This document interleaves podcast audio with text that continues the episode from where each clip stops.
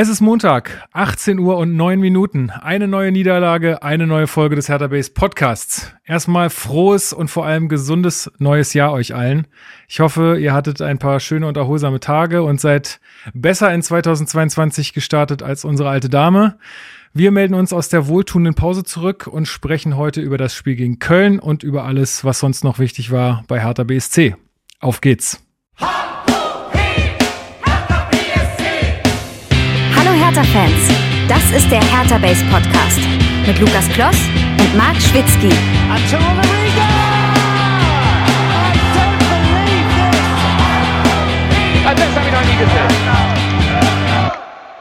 Und damit herzlich willkommen zum Hertha Base Podcast. Mein Name ist Lukas. Ich bin in diesem Jahr auch wieder euer Moderator dieser blau-weißen Fußballsendung. Und wir sprechen hier jede Woche über alles rund um Hertha BSC. Und Endlich ist er wieder zurück. Äh, mein Leidensgenosse seit über sechs Jahren, Chefredakteur oh von Hertha Base, Marc Schwitzky. Ich grüße dich. Sechs Jahre. Es, ja. es ist Wahnsinn. Ja, äh, grüß dich. Ähm, ist schön, ist schön wieder deine Stimme zu hören, ist schön wieder anmoderiert zu werden, weil wir sprechen natürlich auch privat, sonst nicht. Das ist ja hier straight Business, ansonsten Absolut. haben wir ja nichts, haben wir ja nichts miteinander zu tun. Ich hasse. Äh, ja, ja, aber wir haben das mal beiseite geräumt, haben den Vertrag für 22 nochmal verlängert und äh, ja, wird, wird gut. Also bestimmt, wird bestimmt gut. Wir wissen ja nicht, was bei Hertha passiert, aber der Podcast wird gut. Davon, darauf hoffe ich jetzt einfach mal. Davon bin ich auch äh, überzeugt. Ja, grüß dich. Ich habe ich hab doch, doch, ich habe wieder Bock. Das äh, war jetzt ja wirklich eine etwas längere Pause, auch mit der äh, ja ausgefallenen Folge zum BVB-Spiel. Dafür nochmal sorry, aber war dann nicht anders möglich mit der Weihnachtsplanung, dies, das, Ananas. Aber jetzt sind wir ja wieder da. Wir können uns auch nicht immer an den Siegen von Hertha irgendwie orientieren. Das geht auch nicht. Nee. So, und äh, neues Jahr und da haben wir auch gleich ein paar neue Leute hier mit im Podcast und zwar beziehungsweise einen, den wir heute das erste Mal mit am Start haben. Er hätte am liebsten mit uns fünf Stunden eine Folge aufgenommen. Ich grüße dich, Benny. Äh, stell dich doch allen Hörerinnen mal vor, die unsere Vorstellungsrunde nicht gehört haben. Hi, ja, dann die, die Kurzfassung. Ich bin 24 Jahre alt, komme aus Berlin, bin Hertha-Fan seit ich sechs oder sieben bin, beziehungsweise da war ich das erste Mal im Stadion. Und es hat gerade mal 15 Jahre gedauert äh, und schon sitze ich in einem Podcast zu Hertha. ja, ver vergehen wie im Flug, diese 15 Jahre. Schön. Ja, freut, äh, freut uns sehr, dass du dabei bist. Ähm, so ganz kurz noch zur Einordnung. Ja. Benny ist Hertha Base Redakteur. Äh, genau. Nur falls ihr euch fragt, wie ja. äh, der Mann jetzt hier reingeschubst wurde, beziehungsweise er hat ja selber Bock drauf. Ähm, seit wann bist du jetzt dabei? Seit Ende Oktober. Also ja. inoffiziell schon länger. Ich hatte damals den Text zu, zu Hertha BSC und äh, dem möglichen League of Legends Einstieg geschrieben. Ah. Mhm. Und mhm. bin darüber dann quasi hier mit reingerutscht Exakt. und hab, hab äh, ja zum Beispiel zur Hertha wärmt oder zum Piontek-Wechsel oder jetzt schon das eine oder andere Mal rund um den Spieltag was geschrieben. Mhm. Und das neue Jahr soll so weitergehen. Ich habe ein, zwei Ideen. Was davon umgesetzt wird, werden wir dann schauen. Sehr gut. Yes. Sehr, sehr gut. Okay, dann äh, kommen wir zu unserer kleinen Feedback-Region, äh, Region, Rubrik meine ich natürlich. Äh, es ist eine Region in meinem Word-Dokument auf jeden Fall. Und da haben uns ein paar Mails jetzt auch über die Weihnachtspause erreicht, und zwar von OJ, von Arthur, der ist, ähm, also Arthur ist ein Video- äh, Beweisverfechter, hat er geschrieben. Er ist selber Schiedsrichter und äh, er meint, und das, da gebe ich ihm total recht, er meint für diese versteckten Tätigkeiten, er bezieht sich da auf einen ehemaligen Bayern-Spieler, der das gerne mal gemacht hat. Ihr könnt ja mal raten, wen ich meine. Ähm, äh, Jubel! Genau, Jubel! Äh, da, äh, ja, er meint, das ist halt sinnvoll für diese Sachen, die halt abseits des, des Balles passieren, die ein Schiedsrichter auch oder dieses Gespann, was sich ja vor allem irgendwie auf den Ball konzentriert, gar nicht sehen kann. Äh, und er meint auch, beim Abseits passt es ja auch häufig. Ähm, ich würde also ich würde ihm bei den, bei den Tätigkeiten recht geben, bei diesem ganzen Abseitsgedöns, äh, weiß ich nicht, da, ich weiß, dass das nie passieren wird, aber da hätte ich gerne sowas wie so eine Challenge oder so in anderen Sportarten. Ähm, Dazu kann man ja sagen, dass die FIFA äh, jetzt aktuell oder auch schon getestet hat, aber es glaube ich auch bei der kommenden WM testen, weiter testen wohl wird oder einführen wird sogar, ähm, dass Abseitsstellungen von der KI erkannt werden und innerhalb von einer Millisekunde auf, auf die Uhr des Schiedsrichters geworfen werden. Das mhm. könnte die ganze Geschichte zum einen deutlich verkürzen in der Entscheidungsfindung und zum anderen es sehr viel ähm, präziser und einheitlicher machen. Ich denke mir das auch, ne? Wir fliegen auf den Mond und dann müssen wir da fünf Minuten warten, bis irgendwer geguckt hat, ob irgendeine Linie, ob da ein Fuß drüber ist. Also aber, schon. Aber das ist ja das Ding. Also wenn das so ist, äh, dann sehe ich das total ein und ich sehe auch die Geschichten ein mit diesen versteckten Fouls oder Dingen, die das Schiedsrichtergespann dann nicht sehen kann, über andere Dinge, ich glaube, über die wir auch schon oft genug in diesem Podcast gesprochen haben. Da wird's dann wieder schwierig. Ähm, vielleicht kann man das ja auch getrennt voneinander besprechen, weil, wie gesagt, die anderen Dinge halte ich ja auch für sinnvoll. Genau. Wir können im Sommer in der Pause mal einen großen VAR-Talk machen. Gott. Boah. Da will ich nicht dabei sein, da, da, da platzt Ich kann sagen, ey, das ist aber auch Gegenteil von Sommerpause. Nee, Dann hat uns Helmut aus Bremerhaven äh, noch geschrieben, er wünscht uns ein frohes Weihnachtsfest. Also er wünschte uns ein frohes Weihnachtsfest. Äh, das tun wir nachträglich natürlich auch. Vielen Dank für deine liebe Nachricht äh, und Grüße nach Bremerhaven äh, zurück. Äh, und Julian fragt uns, inwieweit wir Kovac als Hertha-Trainer favorisieren. Äh, ich glaube, dazu hm. kommen wir später noch zu so einem Part, wo wir mal ein bisschen darüber sprechen wollen.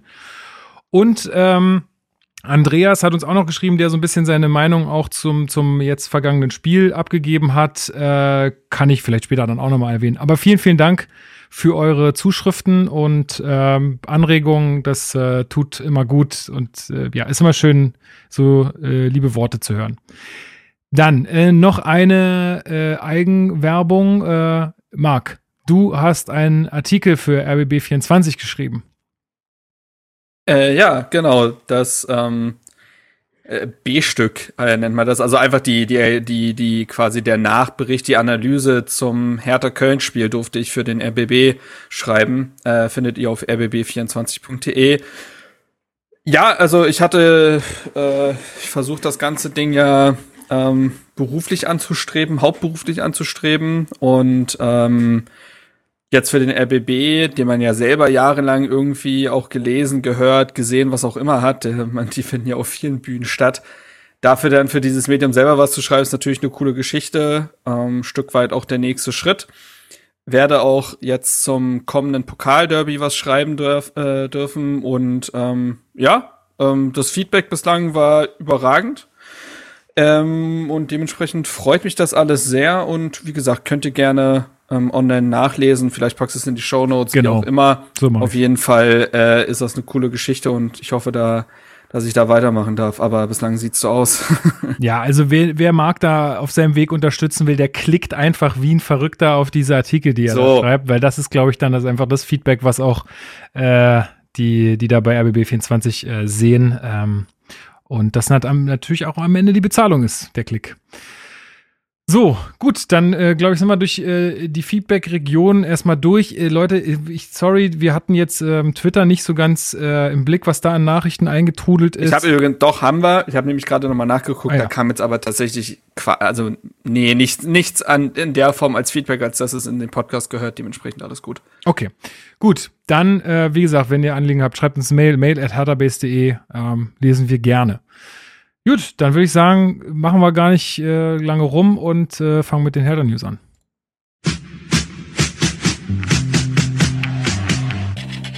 Hertha News. So, erste Frage, Benny, bist du Mitglied? Ah, das habe ich auch im, im Vorstellungspodcast schon zugegeben. Ich bin momentan noch kein Mitglied. Es ist aber spätestens für den Sommer fest. Ja, ich bin armer Student, man muss, man muss gucken. Nein, äh, ich, ich plane spätestens im Sommer Mitglied zu werden, weil ich mich jetzt auch äh, schon vor der Saison mit dem Gedanken auseinandergesetzt habe, mir eine Dauerkarte erstmalig zuzulegen. Habe aber beschlossen, aufgrund von Corona, und es bestätigt sich ja, ja. gerade quasi hervorragend mein Punkt, äh, es war mir einfach zu unsicher, wenn wieder Geisterspiele sind oder halt 100, 200 oder 2000 Mann, dass sich das einfach nicht lohnt und ich quasi dieses, dieses finanzielle Investment für diese Saison noch nicht so tätigen will. Ja, verständlich. Und wird sich dann zeigen, wie es im nächsten Sommer aussieht. Genau, aber ja, genau, denn wenn du nicht Mitglied bist, dann äh, kannst du natürlich auch nicht an der Mitgliederversammlung teilnehmen. Die ist das nämlich, stimmt natürlich. Die ist nämlich kommenden Sonntag, äh, also an alle, die äh, schon Mitglied sind oder die es noch nicht sind, jetzt noch schnell den Antrag abgeben. Vielleicht reicht's ja noch. Ich weiß gar nicht, ob man das eine Woche vorher noch irgendwie machen kann dann und ob man dann zugelassen wird äh, zur Versammlung. Äh, aber findet am kommenden Sonntag äh, online statt. Aufgrund der pandemischen Lage ist es aktuell aktuell noch nicht möglich, das in Präsenz durchzuführen. Deswegen äh, alles wieder online hatten wir schon mal. Ähm, das äh, war auch ganz gut irgendwie. Also das, das hat auch passt und ähm, hat ja hat für den Rahmen dann gestimmt. Ist natürlich immer schöner, wenn man wenn man sich dann irgendwie sieht, aber äh, so für für diese aktuelle Lage ist es schon eine, eine gute Sache. Und plus plus äh, für Exil-HertanerInnen natürlich eine Riesengeschichte, das genau. muss man dazu sagen. Genau, ja. das ist auf jeden Fall nochmal ein guter Punkt, auf jeden, äh, dass man äh, die da auch mit einbeziehen kann. Ähm, genau, wir reden aber dann erst am Montag drüber. Ähm, ja. Yes. Dann, äh, was gibt's äh, von der Corona-Front zu berichten? Ähm, Benny, bist du da im Bilde? Wer ist denn aktuell krank? Wer fällt aus? Wer hatte Corona? Hast du da so einen aktuellen Stand für uns? Ich, ich probiere es mal zusammenzukriegen. Also wer hatte Corona? Auf jeden Fall fehlten Boyata, Linus Gechter, ähm, Belfodil, unsere beiden Sechser, Santi Askasiba und Luca Tosar. Ähm, ich glaube, Björkan war der Erste, der, der sich infiziert hatte. Hm. Und geht mir gerade einer noch durch die Lappen? Ich glaube nicht. Jovetic hat was anderes. Mhm. Von daher der hatte das, das ja auch glaube ich. Er hat es, aber nicht, nicht jetzt gerade. Besonders bitter natürlich für, für Toussaint, der es gerade vor einem Monat schon hatte. Das doppelt sich dann. Da ist die Frage, wie es da weitergeht. Der Großteil ist ja zum Glück schon wieder raus. Ich glaube, momentan in Quarantäne dürfte nur noch Belfodil sein, wenn ich mich da nicht täusche. Mhm. Mhm. Ähm, der Rest ist raus, nur dass die meisten von denen halt überhaupt nicht mittrainiert haben und ähm, dementsprechend fürs Spiel keine Option dargestellt haben. Ich glaube, wir waren alle sehr überrascht, dass äh, Santi in der Startelf stand. Aber dazu kommen wir sicher noch. Ja, der hat sich irgendwie freigetestet oder so, hatte der kommentiert. Ja, aber der, der hat ja trotzdem nicht trainiert, ne? Ach so, also man hat es ja. auch gemerkt, aber auch, auch dazu kommen wir sicher später noch. Ja. Dass, ich ich glaube, der konnte sich erst Samstagabend freitesten und dann Sonntag direkt zu spielen. Ähm, ja ist sicher eine, eine schwierige Entscheidung gewesen, die Korkut da treffen musste. Genau. Gibt es sonst dazu noch was zu sagen? Also ich finde es ja ziemlich äh, crazy, was da gerade in der Bundesliga abgeht. Also man hat ja über die Woche, das Geheule aus München war ja sehr laut zu hören. Äh, bei uns fallen alle Spieler aus. Und jetzt verlegt mal das Spiel bitte. Und dann verlieren sie auch noch gegen Gladbach. Ey, also wirklich Da hätte man sich mal mehr aufs Trainieren oder aufs irgendwie, ja, mehr, mehr fokussieren sollen, anstatt die ganze Zeit da rumzuheulen. Ähm, Vor allem, wenn man sich da die Startelf anguckt, das sind, das sind das, glaube ich, immer noch diese elf, die 80 Prozent der Bundesligisten durchaus eintischen würden für ihre aktuelle. Auch wenn sie zum Teil positionsfremd spielen mussten, aber die Spieler sind ja trotzdem auf einem sehr hohen Niveau unterwegs. Das glaube ich auch. Also. Ansonsten hatte ja Freddy Bobic auf der Pressekonferenz gesagt, dass bei Hertha ähm, ja sehr gewissenhaft getestet wird, gewissenhafter als es jetzt auch vom Gesundheitsamt vorgeschrieben ist. Und dass es vielleicht, vielleicht allein deswegen so eine hohe Quote gäbe ähm, und er sich nicht wirklich vorstellen kann, dass es teilweise bei anderen Bundesligisten laut deren Angaben keinerlei Fälle geben würde. Das kann er sich nicht vorstellen, ohne da jetzt große Vorwürfe erhoben zu haben. Kann ich auch verstehen. Äh, dementsprechend ist das aktuell auch, das hat auch Markus Weinziel, auch wenn er sich da ziemlich dämlich ausgedrückt hat, aber grundsätzlich äh, gesagt, dass es aktuell schon so eine Art von Lotterie auch ist, ne? Welchen Verein trifft es wie hart und das entscheidet nun mal auch ein Stück weit über Fußballspiele. Ich glaube, dass es auch jetzt beim Spiel gegen den ersten FC Köln Hertha teilweise vielleicht anders aufgetreten wäre, wenn, wenn man den äh, sehr erfolgreichen Doppelsturm und Jovic Belfodil gehabt hätte, wenn Askasibar eine gesamte Woche trainiert hätte, wenn Dedrick Boyata da gewesen wäre. Also dementsprechend sind Vereine gerade weniger hart oder härter davon äh, gebeutelt. Ja, ja, härter, witzig. Denn, boah, das, also, dass der immer noch Anklang findet. Na gut. Ist das schon Buzzer wert? Nein. Äh, Nein, weil nicht bewusst. Ähm, dementsprechend, ne, das sind natürlich so Geschichten, aber äh, ja, mal gucken. Ähm, am Ende des Tages musste damit umgehen. Auch äh, Korkut hatte das nicht als Ausrede zählen lassen. Dementsprechend muss es jetzt weitergehen und äh, kann ja irgendwo auch als Vorteil gewertet werden, dass wenn die Saison dann richtig im Gange ist, dass äh, Herthas Mannschaft gefühlt immun ist und dann da einfach durchrauschen kann. Also man kann es auch so sehen, aber auch noch drauf hinaus. Also dementsprechend. Das, das aber was man natürlich sagen muss, man kann es man kann's schlichtweg nicht positiv sehen, weil wir einfach auch nicht wissen, wie Long Covid teilweise aussieht. Rüne Jahrstein fällt bis heute aus ähm, und der hatte im März letzten Jahres seine Das muss man sich mal vorstellen. Im März letzten Jahres hat er sich mit Corona infiziert. Und der ist bis heute nicht zurück. Dementsprechend kann das auch wirklich sehr schlimme Verläufe annehmen. Und dann, ja. Ich denke, dass das Gute ist, aber also gut, in Anführungsstrichen, A, seit Donnerstag, glaube ich, sind keine weiteren Fälle dazugekommen. Sprich, zumindest innerhalb der Mannschaft scheint es keine weiteren Übertragungen gegeben zu haben. Was zeigt, dass vielleicht auch das Hygienekonzept spätestens ab dem Zeitpunkt wieder besser funktioniert oder man das vielleicht auch nochmal intensiviert hat. Und das andere ist, ähm, es dürfte kein Omikron-Fall dabei sein. Bobic hat das Prozedere da auch nochmal erklärt. Also wenn ein Spieler positiv getestet ist, wird das auch nochmal in ein externes Labor geschickt, die untersuchen, welche Variante das ist. Und da man bei Omikron meines Wissens nach momentan noch für 14 Tage in Quarantäne müsste und dass er keinen Hertha-Spieler getroffen hat, dürfte da auch keine Omikron-Infizierung bei gewesen sein. Mhm. Obwohl, die, obwohl es ja so aussieht, äh, als wenn die vom Krankheitsverlauf eher fast noch milder wäre. Aber gut, wollen wir da nicht zu doll einsteigen. Ich wollte nur noch dazu sagen, ich finde es sehr gut, äh, dass Hertha da auch so gewissenhaft unterwegs ist. Auch wenn uns das jetzt vielleicht mal äh, den einen oder anderen Spieler ausfallen lässt, dann finde ich das trotzdem äh, sehr ja, verantwortungsbewusst, wenn man damit äh, so umgeht und nicht alles dem sportlichen Erfolg dann unterordnet und äh, die Gesundheit da irgendwie der Spieler gefährdet. Bobic hat auch nochmal gesagt, dass mittlerweile nur noch ein Spieler ungeimpft sei. Mhm. Mhm. Was sicher auch zu begrüßen ist. Ab, absolut. Ähm, gut, dann äh, haben wir das in der Corona-Front äh, jetzt abgehandelt. Ähm, was ist äh, auf dem Transfermarkt los? Wir sind ja gerade wieder im, im Wintertransferfenster und es hat sich jetzt äh, schon eine Sache äh, bestätigt, ähm, die ja so ja schon länger rumwaberte im Internet. Und ich, wann wurde es offiziell? Gestern oder vorgestern? Ähm, um, vorgestern. Donnerstag. Also dementsprechend der. Nee, äh, das war am, Achso, war das ja, am Samstag? Das war doch am Samstag. Ja, ja, war, ja. Müsste, müsste Samstag gewesen sein. Genau, und zwar äh, we äh, wechselt Christoph Piontek äh, zum, äh, zu Florenz.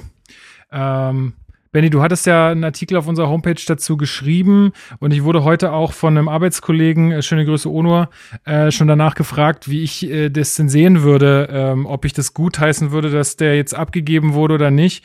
Und ich habe jetzt mal so ganz knapp äh, geantwortet, ja, weil der verdient viel zu viel Geld für seine Leistung und äh, so richtig Leistung war ja auch jetzt nur ganz, ganz äh, ja, pointiert dabei. Äh, hab ihm dann aber einfach deinen Artikel verlinkt, aber du kannst ja vielleicht ein paar Worte ähm, mal dazu sagen. Ja, äh, sehr gerne. Also schlussendlich ist Piontek jetzt erstmal bis zum Sommer in Florenz. Ähm, wir bekommen zweieinhalb bis drei Millionen Euro es, und die Berichte unterscheiden sich, ob das jetzt die Leihgebühr ist oder das übernommene Gehalt. Schlussendlich eins von beiden. Ähm, aber zu den aktuellen Zeiten sind auch drei Millionen, glaube ich, auch für Hertha noch viel Geld. Ähm, die Hoffnung ist, dass er da mehr Spielpraxis bekommt als bei uns. Er ist bei uns Stürmer Nummer 4 bzw. 5 jetzt gewesen, auch unter Korkut. In Florenz ist die einzige namhafte Konkurrenz Dusan Vlahovic, der aber dafür eine sehr namhafte Konkurrenz ist. Oh ja. Für uns und auch für Piontek selbst wäre es sicher praktisch, wenn der noch im Winter wechselt. Der eine oder andere Verein ist auch interessiert, aber eine Ablöse von 70 Millionen Euro schreckt da viele vermutlich auch ab, sodass ich persönlich eher damit rechnen würde, dass er bis Sommer noch bleibt. Ähm, und Florenz spielt halt leider nur mit einem Stürmer. Allerdings ist Stürmer Nummer zwei ja immer noch besser als Stürmer Nummer vier oder fünf, auch wenn wir mit Doppelspitze spielen. Und für den Sommer besitzt Florenz dann eine Kaufoption in Höhe von 15 Millionen Euro. Das ist zumindest das, was die Medien berichten. Und ich denke, nahezu jeder Hertha-Fan dürfte darüber sehr froh sein. Ähm, ich denke, niemand hat damit gerechnet, dass man noch 15 Millionen Euro für Piontek bekommt oder bekommen kann. Ob die Option gezogen wird, wird man natürlich im Sommer erst sehen. Das wird sich auch davon abhängen, wie viel Piontek schlussendlich spielt, wie er sich sonst so in Florenz äh, präsentiert, wie er im Team ankommt. Ähm, das kann man jetzt einfach noch nicht sicher sagen, logischerweise. Genau. Ähm, Marc, dein, deine, hm. deine paar Cent dazu? ja, es ist das Ende eines oder vorläufige Ende eines sehr teuren Missverständnisses, kann man sagen. Ne? Es er kam vor zwei Jahren in der Winterpause äh, von Jürgen Klinsmann geholt, als Weltklasse-Stürmer betitelt. Das war ja diese ganz komische Phase, die jetzt auch so weit weg wirkt, besonders in Pandemiezeiten, wo man so auf jeden Cent achten muss, war da ja so Goldgräberstimmung. Wir geben jetzt 77 Millionen für Wintertransfers aus, die höchste Summe auf der gesamten Welt. Das ist immer noch nicht wirklich greifbar, wenn man Hertha schon über all die Jahre ähm, verfolgt. Und ja, also das war so ein Transfer, der symbolisch dafür stand, was Hertha werden wollte und dass Hertha, dass er dafür stand, Hertha auch in ganz neue Sphären zu schießen. Ich weiß, er hat noch damals äh, in seinem allerersten Interview bei Hertha gesagt, ja, dass es dann in der kommenden Saison und darum ginge oder dass er, dass er, äh, dass sein Ziel die Champions League sei mit Hertha und wir alle wissen, wie es äh, seitdem gelaufen ist. Sprich, äh, das war eine ganz verzerrte, surreale Episode in den Verga äh, der vergangenen Jahre und so entwachsen wirkte dann Piontek auch. Ich finde, dass er schon ein Stück weit in den vergangenen Monaten vor allem zu so erst zum Menschen geworden, wenn ihr wisst, was ich meine. Vorher war das dieser Starstürmer, der von äh, ja. Milan kam, aber er war nicht wirklich greifbar. Ähm, aber auch in diesem Abschiedskampf hat er, finde ich, sich sehr reingeworfen, hatte dann natürlich auch diese relativ tragische Verletzung. Ich glaube, das war ein Knöchelbruch, der ihn dann ja über drei Monate hat aussetzen lassen. Aber ich finde, trotzdem wurde er greifbarer und selbst als es dann vielleicht auch nicht für ihn lief, gab es kein Rumoren. Also es, er hat ja nicht irgendwie der Bild, wie es damals vielleicht ein Alexander Baumjohann oder so getan hat, der Bild schon ein Interview gegeben, ich fühle mich nicht wohl in Berlin, sondern der hat äh, öffentlich den Mund gehalten, hat anscheinend weitergearbeitet, wurde dahingehend ja auch immer gelobt. Also die Einstellung hat gestimmt, äh, die muss gestimmt haben. Aber dieses System, was Hertha fährt oder die Systeme unter den verschiedenen Trainern, seitdem waren nie darauf ausgelegt, einen einzelnen Knipser vorne drin zu haben, der nichts anderes tut, als den Fuß oder den Kopf hinzuhalten. Diesen Luxus konnte man sich bis heute halt nicht leisten, weil mhm. Herthas Mannschaft nicht so weit war. Es muss ja in allen Mannschaftszeilen vorher stimmen, dass du dir so jemanden vorne hinstellen darfst. Wenn das nicht der Fall ist, dann ist er eigentlich fast noch Ballast, weil Piontek eben nichts zum Spielaufbau äh, beitragen kann. Er ist kein sonderlich guter äh, Passer, er ist nicht sonderlich gut darin, Bälle festzumachen und dementsprechend äh, Platz für seine Mitspieler zu schaffen. Er weicht nicht auf die Außen auf, um irgendwelche Lücken zu reißen. Nein, er ist ein Boxspieler und das hat halt nicht gepasst und irgendwie wirkt Piontek so, als hätte sich so ein neureicher Jüngling so ein Privatjet gekauft aber hätte überhaupt nicht darüber nachgedacht, wo er den jetzt eigentlich parkt. Und jetzt steht da so richtig umständlich irgendwie bei dem auf dem Tennisplatz oder so. Aber er hat überhaupt nichts, er kann überhaupt nichts damit anfangen. Und äh, dementsprechend ist das jetzt, glaube ich, die beste Lösung, die man finden konnte. Er wechselt in die Liga, in der er seinen Durchbruch gefeiert hat. Und man kann nur hoffen, für alle Seiten, wirklich für alle Seiten, ähm, dass das funktioniert. Ähm, und wie gesagt, äh, das hat äh, Benny gerade auch richtig gesagt, er hat trotz der vermeintlichen Rolle als Stürmer Nummer zwei in Florenz mehr Chancen auf sich aufmerksam zu machen als bei als Stürmer Nummer vier. Verbessert hat er sich auf jeden Fall in der Hinsicht und jetzt muss man einfach abwarten, wie es läuft. Für alle Seiten wäre es das Beste, wenn es dann im Sommer endgültig endet. Ich will auch nochmal betonen, dass ich, dass ich rein menschlich ein sehr, sehr großer Fan von Piontek bin und mir sehr, sehr gewünscht hätte, dass es funktioniert. Und ich auch im Hinterkopf immer noch den, den leisen Wunsch habe, dass man im Sommer vielleicht den, den etwas größeren Trainer verpflichtet, der ein Offensivkonzept mitbringt und wenn Piontek wieder auf der Matte stehen sollte, dass er dann auch zeigt, dass er funktionieren kann. Aber es ist halt, stand jetzt einfach viel zu unwahrscheinlich. Ja, da würde ich überall bei euch mitgehen. Also, ähm, Schade, aber ich wünsche ihm da auch nur das Beste und hoffe, dass er da jetzt einfach mal ein paar Tore reinballert.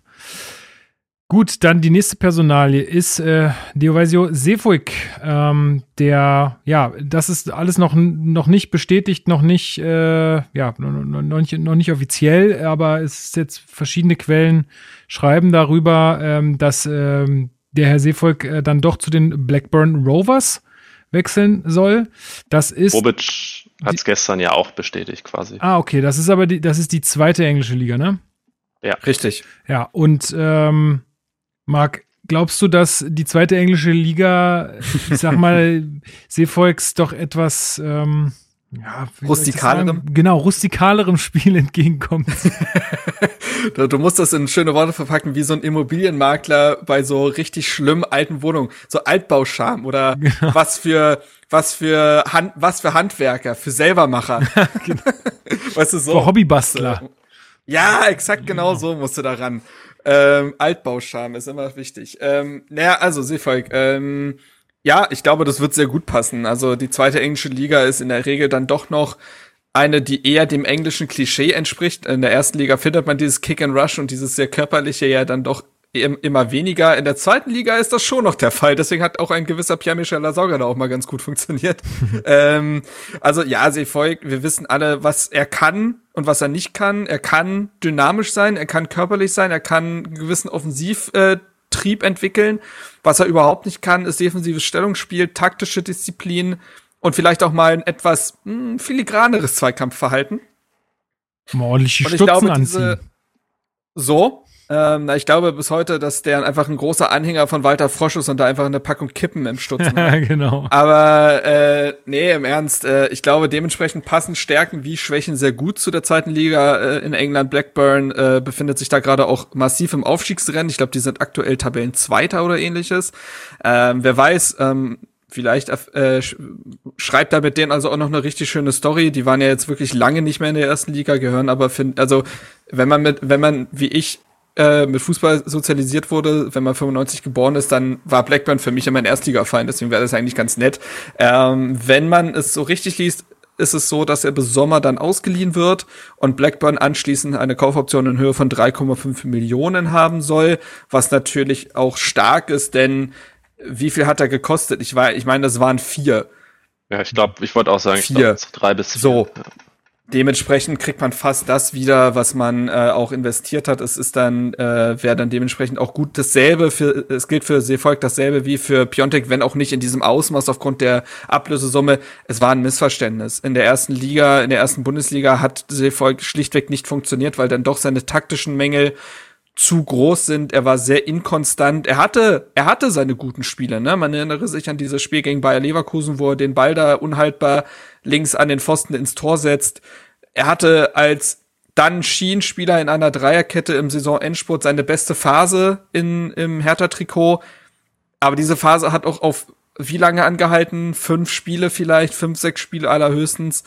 Und ansonsten reicht es schlichtweg nicht auf diesem Niveau. Und ich glaube, äh, das ist durchaus sinnvoll. Er wirkt jetzt auch nicht unbedingt mega eingebettet in diese Mannschaft, was das Menschliche angeht. Dementsprechend glaube ich, dass da nicht sonderlich viel zu Bruch gehen sollte. Im Gegenteil, das ähm, ist auch da wieder, glaube ich, für alle Beteiligten genau das Richtige. Ja, absolut. Und es ist, äh, und es ist äh, schon interessant, dass Freddy Bobic ja aktuell schon das Wort ist, das Wort ist doof, weil wir immer noch von Menschen reden, aber er mistet diesen Kader ähm, aus aktuell und der wird entledigt sich auch der letzten Prez-Transfers sehr explizit. Das ist schon ja. spannend irgendwo. Ja, Benny, ähm, ja. Ja. ich würde dir gerne die Frage stellen, hinten rechts, ich meine, wir haben schon oft hier auch drüber gesprochen, es ist nicht die Position, auf der wir wahnsinnig stark besetzt sind. Äh, jetzt geben wir auch noch jemanden ab auf dieser Position. Das bedeutet ja im Umkehrschluss eigentlich, dass da noch was passieren wird. Hm. Ja, ich gehe eigentlich fest davon aus und ähm, ich traue Bobic auch zu, dass er das auf jeden Fall im, im Petto hat oder einen Plan dafür hat.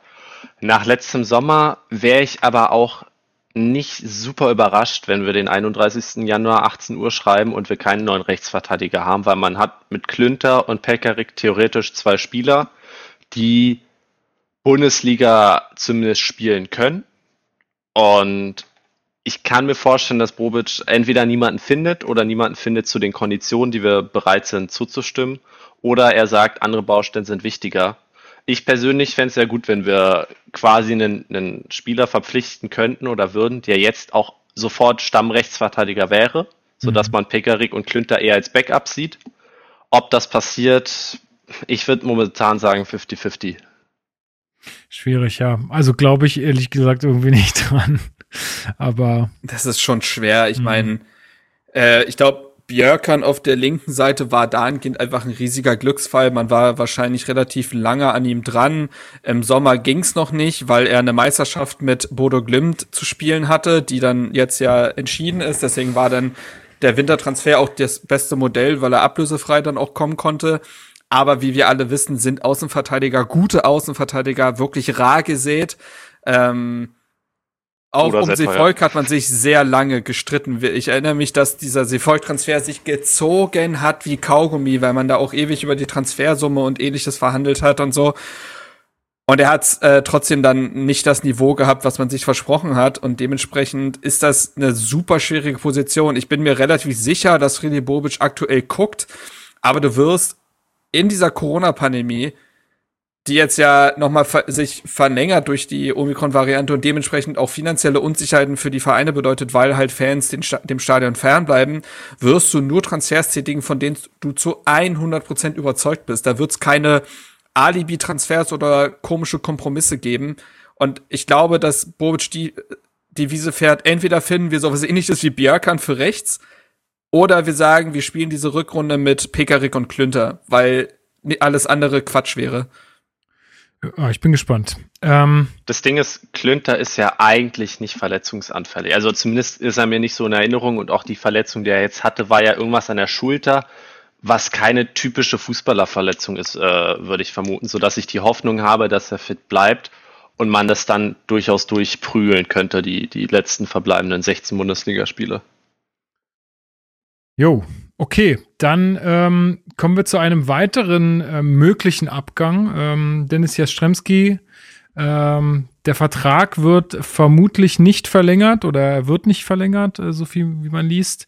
Äh, das bedeutet, dass jetzt entweder äh, man im Winter noch äh, jemanden findet, der Interesse hat, oder er dann im Sommer ablösefrei den Verein verlässt.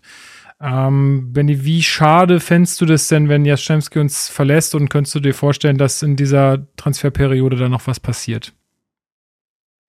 Ähm, wenn er uns verlässt in dieser Transferperiode, das gleiche wie für rechts hinten. Ich würde es mir wünschen, ich würde aber nicht darauf bauen. Schade ist es in dem Sinne, dass es quasi das nächste Eigengewächs ist, was den Durchbruch irgendwie nicht so endgültig geschafft hat und auch weggeht. Dass auch auf den Leihstationen sowohl in der dritten als auch in der zweiten Liga sich nicht wirklich durchsetzen oder beweisen konnte, so dass es schlussendlich, glaube ich, der richtige Schritt ist, den, den jungen Mann gehen zu lassen und uns irgendwo anders vielleicht nochmal so ein Stück weit neu zu starten, weil die gezeigten Leistungen einfach keinen kein Platz in einem Bundesliga-Kader rechtfertigen, so hart es klingt. Er hatte das Glück für sich, dass man im Sommer es nicht geschafft hat, noch jemanden für links außen zu holen und der dadurch gezwungenermaßen ab und zu Bundesliga spielen durfte oder musste. Aber dieser, dieser nächste Schritt fand halt einfach nicht statt und äh, dann ist es halt, dass man so eine Spieler irgendwo auch gehen lassen muss. Und ich finde es auch gut, dass der Vertrag nicht verlängert wird, weil er ja einfach auch nicht. Das klingt jetzt auf, auf einer menschlichen Ebene vielleicht böse, ist es aber überhaupt nicht so gemeint. Er ist halt finanziell gesehen nicht so wertvoll für Hertha, dass man sagt, oh, da geht uns eine Riesenablöse durch den, durch den Lappen oder wird uns irgendwas mhm. gehen. Anders als jetzt zum Beispiel bei einem Niklas Stark ist, der, wenn man ihn verlängert, potenziell ja immer noch in anderthalb Jahren für relativ viel Geld verkaufen kann. Das ist bei Jastremski einfach nicht der Fall und von daher ist dieser Cut spätestens zum Saisonende vielleicht auch da das Beste für alle Beteiligten. Ja. Mal nachgeguckt, er hat in der Saison 18, 19 für Hertha debütiert. Das war dieses Pokalspiel gegen Braunschweig, da hat er ja auch gleich eine Vorlage gegeben. Und wie gesagt, das war 2018. So, das ist seitdem ist in der Entwicklung wirklich sehr, sehr wenig passiert. Er ist, ich glaube, dass bei ihm ist es dieser klassische Fall von, er besitzt sehr, sehr gute Fähigkeiten, die ihm, also für den Jugendfußball, die ihn da haben herausstechen lassen, aufgrund seines enormen Tempos und äh, gewisser zackiger Bewegung. Aber darüber hinaus bietet Jaschemski dann doch relativ wenig. Er besitzt keinen tollen Schuss, keine guten Flanken. Er ist taktisch ja, nicht auf Bundesliga-Niveau. Ähm, und er hat eine hohe Arbeitsrate, deswegen wurde er teilweise ja auch als so eine, als so eine Art Schienenspieler von Paul Dada in der Saison eingesetzt. Das gab es ja beispielsweise gegen Bochum, ähm, wo er seinen einzigen Startelf-Einsatz in der Saison hatte. Aber vom Niveau her reicht's tatsächlich nicht. Und äh, laut Transfermarkt.de, die ja auch den Artikel dazu geschrieben haben, dass er den Verein verlassen könnte, soll's wohl Erstligisten in Polen, er ist ja äh, Halbpole, und in Dänemark geben. Und das finde ich wäre eigentlich ein nettes Niveau für ihn. Er würde in einer er würde in Europa bleiben, in der ersten Liga, vielleicht sogar bei einem Verein, der Möglichkeiten hat, äh, europäisch äh, zu spielen das ist doch für alle total in Ordnung und äh, dann ist auch gut. Und nicht jedes Eigengewächs, auch wenn die Quote bei Hertha tatsächlich zuletzt ein bisschen schade ist, ähm, nicht jedes Eigengewächs kann bei Hertha in der Bundesliga durchstarten. Genau. Gut, dann haben wir das auch. Ähm, jetzt gibt's noch so ein paar äh, Gerüchte, News über mögliche Zugänge. Marc, wer ist denn da gerade so in der Verlosung? Jawohl. Also, ähm, wir haben ja eben schon darüber gesprochen, was so Problempositionen bei Hertha sind. Und besonders wenn Jaschemski den Verein verlassen sollte, fehlt ja zumindest in der Breite äh, etwas. Das könnte man dadurch ändern, indem man wie jetzt äh, Bild berichtet hat, wie ich aber auch tatsächlich schon von einer anderen Quelle, die mich angeschrieben hat, äh, bekommen habe als Info, dass äh, Kilian oder Kilian Nsons, äh, Nsona zu Hertha wechseln soll. Nsona ist, neun, ist ein 19-jähriger Franzose, der beim SMK spielt, in der zweiten französischen Liga, ist äh, ein offensiver Außenspieler. Aktuell fällt er mit Kreuzbandriss bis Februar noch aus ähm, äh, Zona ist insofern ein sehr spannender Spieler, als dass er in der Saison, in der Vorsaison als eines oder wenn nicht sogar das allergrößte Talent in der zweiten französischen Liga gilt oder gegolten hat. Und auch schon die zweite französische Liga hat nicht wenige Talente, daher, daher kommt beispielsweise auch ein Silas Wamangituka, ne, jetzt heißt er ja nicht mehr Wamangituka, ich nenne ihn Silas, um mir die Peinlichkeit zu ersparen, sein. So, genau äh, vom VfB Stuttgart ist ja auch aus der zweiten Liga beispielsweise äh, gekommen. Ähm, spannender Spieler, weil als Außenspieler mit 1,89 ziemlich groß, erinnert dahingehend äh, von der Statur, äh, erinnert er an, den, an einen Dodi Luke Bacchio, allerdings weniger in der Spielweise, ähm, was ich mir jetzt so an Scouting-Reports äh, an, äh, durchlesen konnte und mir an Szenen angeguckt habe, ist er dann doch ein anderer Spielertyp. Um, aber trotzdem grundsätzlich natürlich schnell, dribbelstark, kann aber auch mit seiner Körperlichkeit was machen. Und bei ihm wäre es wohl so, Freddy Bobic hatte vor oder nach dem Spiel gegen Köln gesagt, dass man in diesem Winter vielleicht auch eher Vorgriffe auf den Sommer tätigt, was auf dem Transfer, was äh, den Transfermarkt angeht, sprich junge Spieler zu holen, die aber erst im Sommer so richtig dann eine Option für den Profikader werden, die sich aber in diesem halben Jahr schon mal an Berlin, an die Bundesliga, wie auch immer gewöhnen sollen. Ein Sona wäre genau das Beispiel, kommt im Februar aus seiner Kreuzbandverletzung zurück, könnte dann wahrscheinlich bei der U23 seine ersten Schritte gehen, könnte sich in Berlin menschlich akklimatisieren und dann im Sommer so wirklich starten auf jeden Fall ist das ein Spieler, der teilweise von der ganzen Welt gejagt wurde, auch von der Bundesliga. Der SC Freiburg soll ihn auf dem Zettel gehabt haben. Und die sind jetzt nicht unbedingt äh, für schlechtes Scouting bekannt. Dementsprechend äh, durchaus verheißungsvoll. Hm. Ja, ich würde dazu auch noch mal was sagen, wenn, wenn es passt. Ähm, weil du den Namen Silas schon genannt hast. Ich hatte auch mal ein bisschen in, in verschiedene Scouting-Berichte und so weiter reingelesen. Ich war im Stuttgart äh, Transfermarktforum unterwegs, weil da auch der ein oder andere den schon auf dem Zettel hatte vor einem Jahr und der Vergleich zu Silas, der fiel da öfter, weil auch ähm, ein Sona einfach extrem schnell ist. Das ist seine größte Stärke, dass er einfach unglaublich schnell ist und dadurch halt vielen Gegnern davonzieht. Ob das in die Bundesliga dann so übertragbar ist, wird man sehen. Das Problem bei ihm ist bisher so ein bisschen, dass die Schnelligkeit oder auch sein, sein Dribbling brotlose Kunst ist, weil er hat trotzdem in 35 Spielen nur zwei Tore, null Vorlagen geliefert, was für einen offensiven Außen eher schlecht ist. Ähm, das liegt wohl daran, dass er meist sehr, sehr tief in die Box bzw. bis an die Grundlinie geht und dann ähm, der Winkel zum Tor natürlich A schlecht ist und B ihm es vielleicht auch dann ein Stück weit noch an Entscheidungsfindung fehlt, wann er den Ball wohin in die Mitte spielt, sodass der Stürmer dann abschließen kann. Ähm, Was man aber auch sagen muss, ist, dass K, die sind mit einer der schwäch schwächeren Teams der Ligue mhm, und auch, äh, setzen ja. vor allen Dingen auf lange Bälle, was jetzt dribbelstarken Außenspielern wirklich nicht zugute kommt. Plus, die werden de dementsprechend auch keine überragende Strafraumbesetzung haben. Also, das ist immer so ein bisschen die Frage, inwiefern man das auch von dem Team trennen kann, bei dem der Spieler spielt. Das stimmt. Ich, ich wollte jetzt nur schon mal darauf vorbereiten, dass man sich nicht darauf einstellen soll, quasi einen, einen sofort guten Spieler zu bekommen, sondern dass das es. Das ist ja sowieso da nicht nach einer Kreuzbandverletzung. Das generell, aber auch ab Sommer, dass er dann vielleicht immer noch ein halbes Jahr braucht oder so, bis er wirklich ankommt und äh, Scorer liefert oder gute Spiele, weil das einfach ähm, noch ein Weilchen dauern könnte. Kann natürlich ja, ja. auch sein, dass er ab Spieltag 1 einschlägt. Und ab Spieltag 1 ist dann nochmal ein Stichwort, die, die RMC, ich kann den vollen Namen leider nicht aussprechen, das ist eine relativ renommierte französische Zeitung, schrieb äh, davon, dass der Wechsel auch erst im Sommer eventuell stattfindet. Das wird man dann sehen, ob er quasi jetzt schon nach Berlin kommt und sich hier auskuriert oder in Frankreich. Und die L'Equipe hat mittlerweile auch geschrieben, auch das eine, eine renommierte französische Zeitung, die sprach von einem Vierjahresvertrag.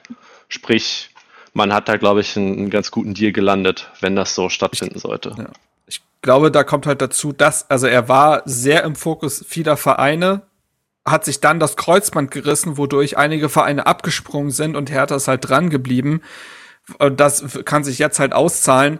Ähm, bei ihm ist ja auch der Punkt, dass der Vertrag ausläuft. Sollte dementsprechend ein Transfer erst im Sommer zustande kommen, müsste man keine Ablöse zahlen. Richtig. Halt Handgeld, aber ich glaube, das dürfte immer noch weniger sein. Gut, Gibt es sonst noch äh, Kandidaten, die gerade, sagen wir mal, erwähnenswert äh, genannt werden äh, im Internet? Es gibt ein, zwei Kandidaten, aber ich glaube, nichts davon ist, ist so nah dran an Spruchreife, dass man darüber jetzt reden müsste. Okay, dann wollen wir nämlich das Ganze nicht so befeuern, äh, wenn es eh am Ende nicht, äh, nicht stattfindet. Aber äh, eine Sache ist auf jeden Fall auch noch klar, und du hattest im Vorgespräch gesagt, Benny, dass du dir da auch noch ein paar Notizen gemacht hast. Ähm, und zwar ist Gladbach mal wieder auf ja, wie soll ich es nennen? Kinder. Talente fangen. ja, oh Talent, Talente fangen ist besser. Versteckt eure Kinder, Max Eberl ist in der Stadt. ja, da scheint irgendein Gladbach-Scout eine, eine Dauerwohnung in Berlin gekauft zu haben und öfter mal zum Hertha-Training zu fahren. Ähm, auch da die Bild berichtet von, dass äh, Jamal Najjar zu Gladbach wechseln soll. Das ist ein 18-jähriger Innenverteidiger aus Herthas U19, der seit 2017 bei uns spielt in der Jugend hat äh, dieses Jahr in der Regionalliga Nordost sechs Spiele und auch in der U19 Bundesliga Nord Nordost sechs Spiele absolviert. Das ist jeweils gut die Hälfte bis zwei Drittel der möglichen Spiele. Und man verliert da durchaus ein gutes Talent, unbestritten. Aber die einhellige Meinung ist wohl, dass man sowohl mit Gechter als auch mit Marton Dardai deutlich bessere Talente in ziemlich genau dem gleichen Alter hat und das jetzt für den Profikader gesehen kein Riesenverlust ist, wie zum Beispiel Netz, bei dem die Sache ja ganz anders war, war Netz quasi die Hoffnung für die Linksverteidigerposition war. Das ist äh, da nicht mal im Ansatz vergleichbar, aber es ist halt auffällig, wenn der gleiche Verein, Verein innerhalb von einem halben Jahr bei dem gleichen anderen Verein Jugendspieler abwirbt. Ähm, da muss man mal schauen, wie es in Zukunft aussieht. Ich würde deswegen jetzt auch sagen, da kann man Pablo Tiam und Freddy Bobic nicht so den riesen, riesen Vorwurf machen, wenn man halt wirklich gesagt hat, gut, wir haben Gechter und Dardai. Hat man vielleicht auch gar nicht probiert, äh, Najjar wirklich zu halten. Falls doch, hoffe ich inständig, dass sich das in den nächsten Jahren bessert und man den, den eigenen Talenten eine bessere Perspektive im eigenen Verein aufzeigen kann. Ich glaube, das wird sehr viel, sehr viel heißer gegessen, als es gekocht wird. Ähm, weil wir, wir, wenn man, wenn man einen Verein sehr gut kennt, dann kennt ihr das ja, dass so gewisse Talente schon so ab der U15 oder so äh, heißt es dann schon, passt mal auf, da kommt was nach. Das war bei äh, der goldenen Generation so, das war bei Samacic so, das war bei Nankamp so, ähm, das war bei Netz vor allen Dingen so. Naja, muss ich ehrlich sagen, habe ich, bevor ich jetzt in der Saison ein paar U23-Zusammenfassungen gesehen habe, noch nicht einmal gehört. Der ist auch noch nicht einmal für irgendeine deutsche U-Nationalmannschaft berufen worden. Der wird nicht das aller, aller, allergrößte Talent sein. Das kann ich mir nicht vorstellen. Dann hätte man schon mehr von ihm mitbekommen. Und es kann ja sein, dass äh, er sich von der also ich kann mir nicht vorstellen, dass der auf Anhieb irgendwie in den Profikader von Gladbach einzieht, sondern dass der halt sieht, vielleicht, eben weil die Innenverteidigerposition bei Hertha auf Jahre mit guten Talenten jetzt gesichert ist, dass er diese Situation bei Gladbach vielleicht nicht vorfindet und sich da eher Chancen verspricht, äh, sich für die Profis zu empfehlen. Ich gehe aber sehr stark davon aus, man kann mich in vier Jahren, wenn Najjar irgendwie äh, Rekordtransfer von Gladbach wird und deutscher Nationalspieler, kann man diese Folge gerne rauskramen. Aber ich äh, lege jetzt mal die These eher ab, dass Hertha da kein Riesentalent durch die Lappen geht. Das wird nur immer schnell als Reflex rausgeholt. Da lässt Hertha ja den nächsten gehen. Die Quote an Eigengewächsen, die den Verein verlassen und dann Riesenspieler werden, ist dann in der Regel doch sehr, sehr gering. Ja, das, das habe ich ja probiert auch zu sagen, dass man mit Dada und Gechter da sicher viel lohnenswertere Kandidaten hat. Dass nur das Muster halt gerade von Gladbach äh, auffällig ist. Der herbe Verlust wird es, wie gesagt, nicht sein. Gut, dann äh, können wir damit äh, das Transfer-News-Fenster für uns für diesen Tag zumindest heute mal schließen. Wir gucken mal, was da noch so passiert. Ihr werdet natürlich ähm, über alles auf dem Laufenden gehalten auf unseren Kanälen, vor allem auf Twitter, ähm, aber auch natürlich auf unserer Webseite sollte sich da äh, irgendwas konkretisieren. Ähm, ja, habt ihr sonst noch irgendwelche Personalien, die ihr hier besprechen wollt? Ich denke nicht, nein. Gut. Weil dann äh, müssen wir leider noch zu einer äh, traurigen Nachricht kommen. Und zwar ähm, hat vor zwei Stunden Hertha BSC Folgendes getwittert. Ähm, Hertha BSC trauert um Gerd Welker. Der langjährige Leiter unserer Tischtennisabteilung ist am vergangenen Samstag im Alter von 79 Jahren überraschend in Berlin verstorben. Wir werden ihn vermissen und sein Andenken in Ehren halten. Ich denke, da spreche ich für uns drei, wenn ich auch sage, den Angehörigen äh, unser äh, aller Beileid. Und äh, ich finde es auch schade. Ich habe ihn auf einigen äh, Mitgliederversammlungen mhm. erlebt und das war immer sehr erheiternd, muss man sagen. Also, das stimmt. Weil er sich da, also sagen wir mal so, ich nehme also ich, ich nehm das schon ernst, so diese Abteilung, ne? aber er hat sich dann da auch immer so, weiß ich nicht, auch nicht ganz so ernst genommen. Es war immer sehr schön, wie er da gesprochen hat und das hat irgendwie immer alle äh, froh gemacht. Ähm, also ja, schade. Ähm, und ähm, ja, allen Hinterbliebenen da alles Gute. Glaube, äh, ein wertvoller Mann, für, zumindest für die Abteilung dort. Jo, dann würde ich sagen, äh, kommen wir zum Sportlichen, oder? Ja. Yes. Ja, also, rein. so halb gerne.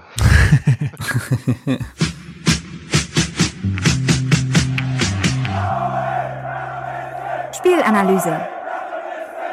Herzlich willkommen zur Spielanalyse. Äh, es, äh, wir müssen aber erstmal noch eine andere Analyse durchführen. Und zwar, was ist denn mit diesem verdammten Rasen im Olympiastadion los? Es macht dich das etwa rasend? Genau, das macht mich rasend. ähm, ja, also ich habe also ich glaube kein Medium hat es nicht aufgegriffen. Äh, dieser Rasen ist eine absolute Katastrophe jetzt schon wieder. Der wird ja wirklich gefühlt äh, zehnmal ge gewechselt die Saison. Äh, ich meine auch mal gelesen zu haben, dass es halt wohl so ist, dass im Olympiastadion auch einfach furchtbare Bedingungen herrschen, um überhaupt etwas Grünes da zu züchten beziehungsweise in Schuss zu halten. Also ich meine, ihr kennt äh, wahrscheinlich alle, ihr wart bestimmt alle schon mal im Olympiastadion. Ähm, das Marathontor da zieht halt der Wind rein. Oben ist äh, alles offen, also auch da kann Wind reinziehen, zumal das ganze Olympiastadion etwas tiefer liegt, liegt als der Boden drumrum, sodass ähm, ja da einfach schlechte Bedingungen sind, auch wohl ähm, was die Sonneneinstrahlung angeht, ist es nicht optimal. Ähm, also trotzdem denke ich mir, wenn man das alles weiß, dann muss man Lösungen finden. Du kannst nicht einem Verein wahnsinnig viel Geld für diese Stadionmiete abnehmen, um dann, dass, dass die da irgendwie mindestens fünf Spiele die Saison auf so einem Acker spielen. Also das ist wirklich frech. Und äh, umso mehr kann man äh, auch Stevens äh, Initiative da weiterhin unterstützen, dass wir endlich mal irgendwann ein neues Stadion kriegen, weil das ist halt echt nicht so tragbar. Wenn nicht schon fürs Stadion, einfach nur für den Rasen. Äh, wirklich. Also Stadionerlebnis ist schön und gut, aber der Rasen ist auch eine Nummer. Also manchmal hilft's uns ja, äh, aber auch jetzt, wo wir ja auch ein bisschen was spielerisch versuchen zu lösen, äh, ist das auf keinen Fall ähm, gut. Ungünstig. Ja. ja, man wechselt da jetzt wohl auch den Anbieter, wo man den Rasen kauft. Ich glaube, vorher wurde der in den Niederlanden gekauft, jetzt ist man da in Österreich unterwegs. Vielleicht hilft's. Ja. Wir sollten Gras über die Sache wachsen lassen. So ist es. Genau, aber ähm, kommen wir, kommen wir äh, zum Sportlichen, die Aufstellung, Benny. Wie hast du die äh, vor dir? Ähm, was, ich meine, wir haben ja vorhin drüber gesprochen, es gab ja einige Ausfälle äh, für den Spieltag. Äh, wie hat sich dann äh, gestaltet in der Startelf? Ja, im Endeffekt bis auf einen Namen, so wie es erwartet hat. Im Tor hatten wir Schwolo, dann eine Viererkette aus Pekarik, Stark, Torunariga, Mittelstädt. Im Mittelfeld dann Santiago Ascasibar, Wladimir Darida, Serda und Richter. Und vorne im Sturm unsere beiden momentan einzig verbliebenen Stürmer Maudida und Selke. Und Ascasibar hatte mich wirklich überrascht. Mit dem hätte ich nicht gerechnet. Äh, und auch ein Toussaint saß noch auf der Bank. Ähm, ansonsten klassisches 4-4-2 von Korkut Serda wieder etwas auf, auf einer eher ungeliebten Rolle, glaube ich, so als, als halber Linksaußen-Zehner. Ähm, ja, ansonsten ist Korkut da seinem Stil treu geblieben, wer es ja auch auf der Pressekonferenz schon angesagt hatte. Ja.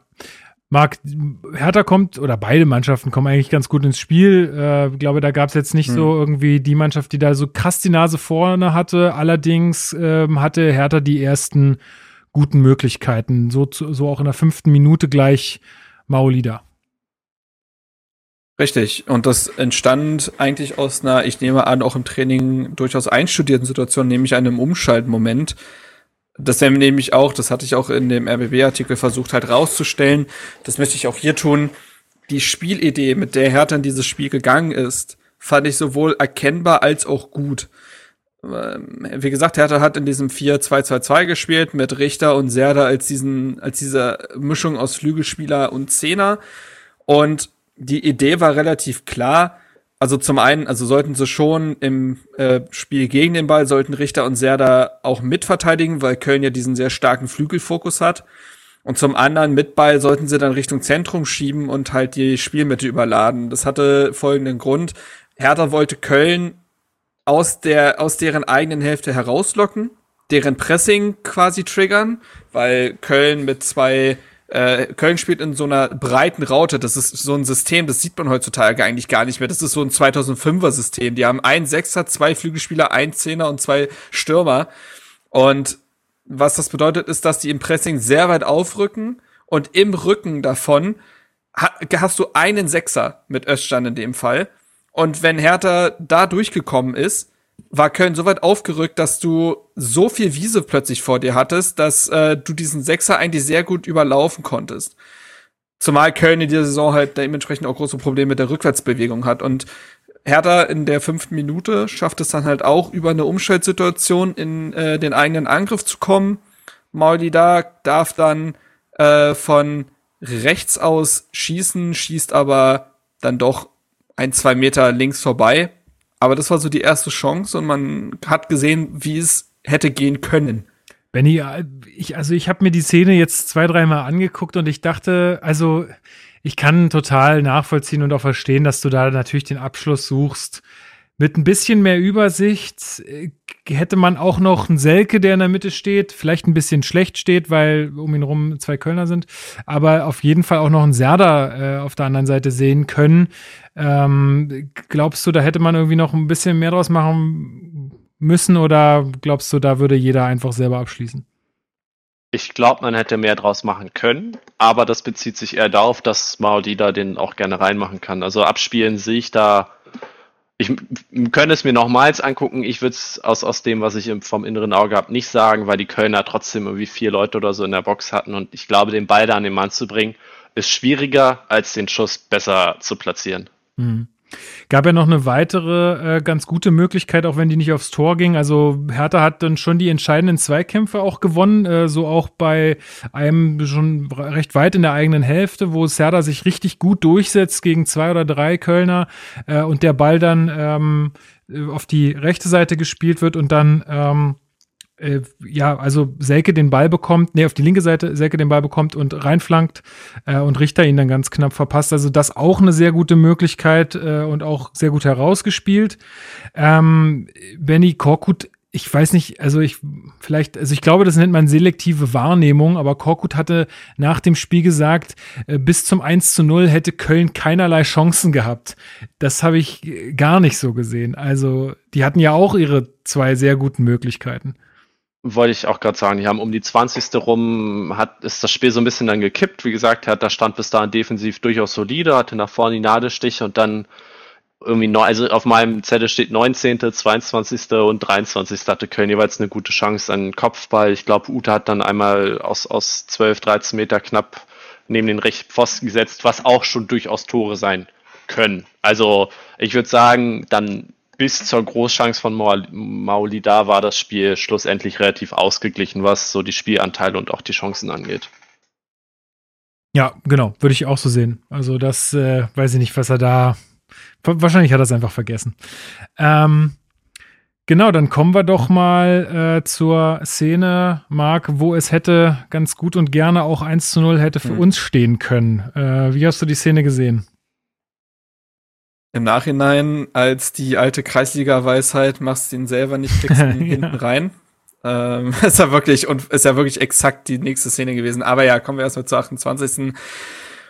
Maulida, also, also die Chance war folgende, auch da wieder relativ klar zu sehen, was war die Idee.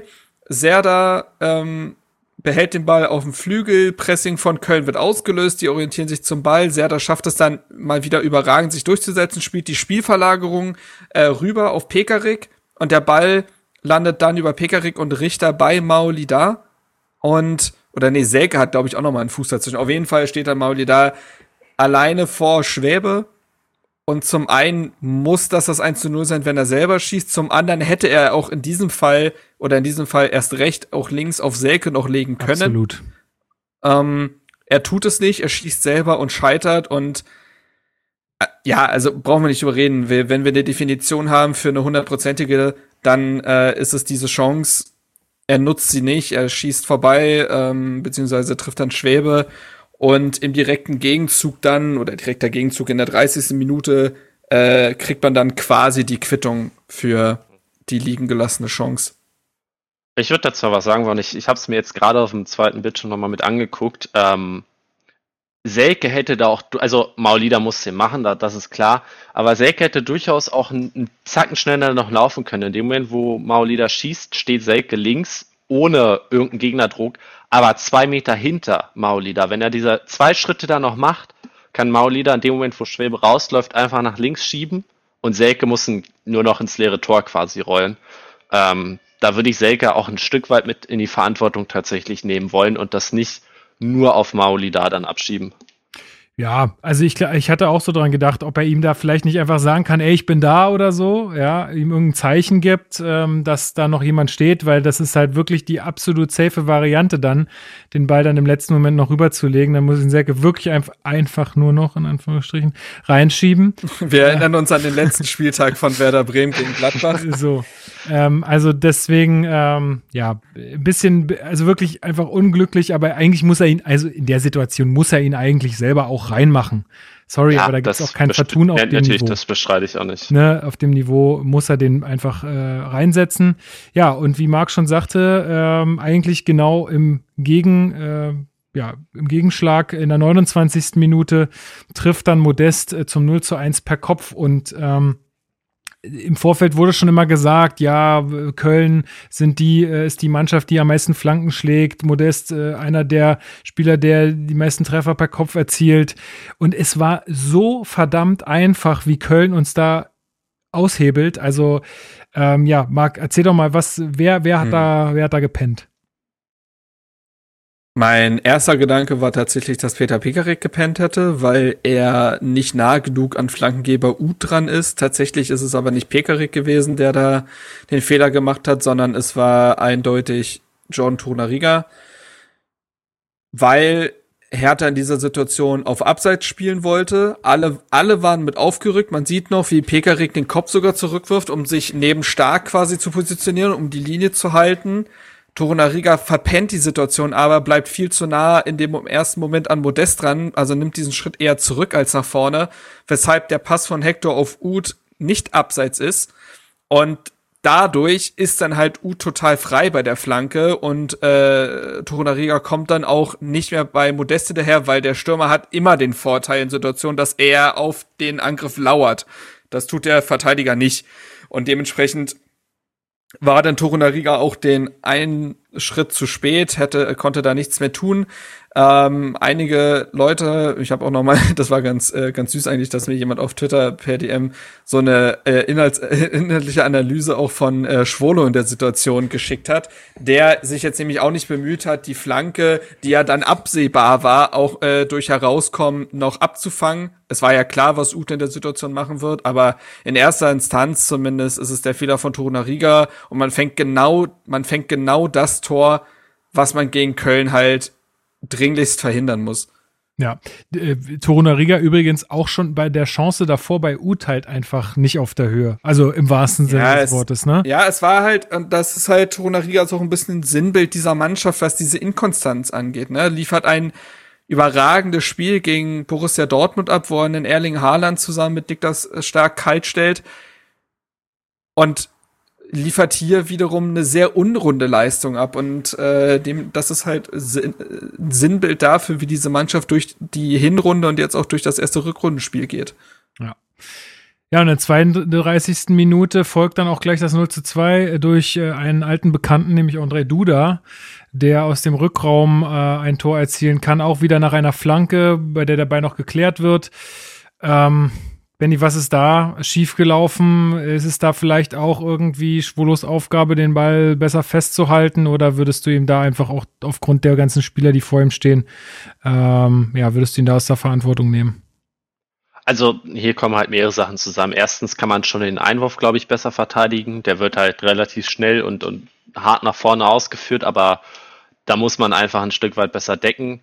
Ähm, dadurch kommt die Flanke durch. Stark könnte den Ball meiner Meinung nach besser klären, indem er ihn entweder ganz sicher einfach ins, ins Ausköpft, dann gibt es zwar eine Ecke, aber dann ist er halt weg oder vielleicht eher nach, nach außen oder schräg außen wegköpft, sodass maximal eine zweite Flanke kommt. So packt er ihn halt genau an die 16er Kante, wo du da steht, der nur noch abziehen muss.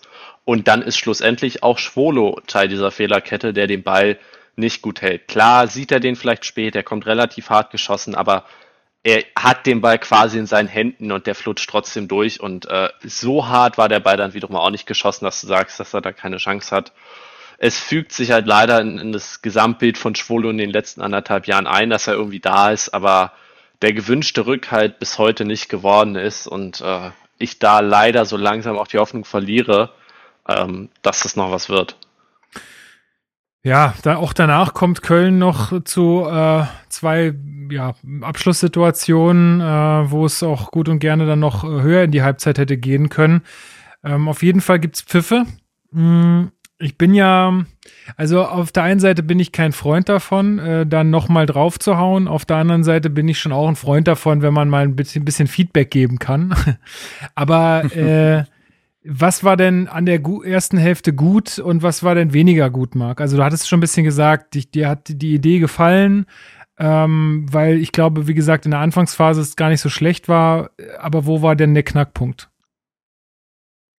Ja, also wie gesagt, ich fand die Spielidee äh, gut und erkennbar, was da halt schon mal der Knackpunkt offensiv war, dass vor allen Dingen ein Vladimir Darida, aber auch andere Spieler, ich will den da nicht äh, ähm, einzeln äh, jetzt an den Pranger stellen, ähm, große Probleme hatten, diese Spielidee dann umzusetzen, nämlich mit sauberen Passspiel, mit guter Entscheidungsfindung. Hertha hatte mehrere Situationen, wo sie auf den 16er zugelaufen sind von Köln und dann die falsche Entscheidung getroffen haben oder der Pass kam in den Rücken. Sicherlich auch da der Ball, äh, der Platz, der wird nicht zuträglich gewesen sein, um mhm. Fußball zu spielen. Das ist aber auch nicht für jede Situation eine Entschuldigung gewesen. Sprich, die Zielstrebigkeit, das hat auch Taifun Korko, das hat auch Vladimir Darida nach dem Spiel gesagt, ähm, war nicht Bundesliga tauglich in dem Fall, beziehungsweise war einfach nicht genug.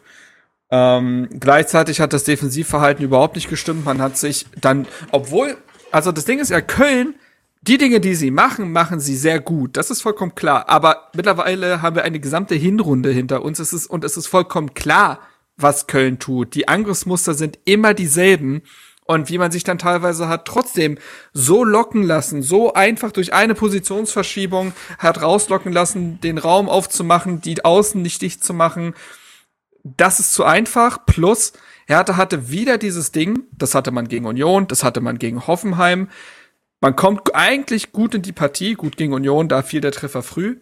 Aber Besonders gegen Hoffenheim beispielsweise gab es dieses Spiel, auch gegen Köln in der Hinrunde übrigens, äh, das erste Spiel der Saison. Man kommt gut in die Partie, man kriegt den Gegentreffer und bricht komplett ein. Hertha hat ja nach diesem 0 zu 1 komplett den Faden verloren.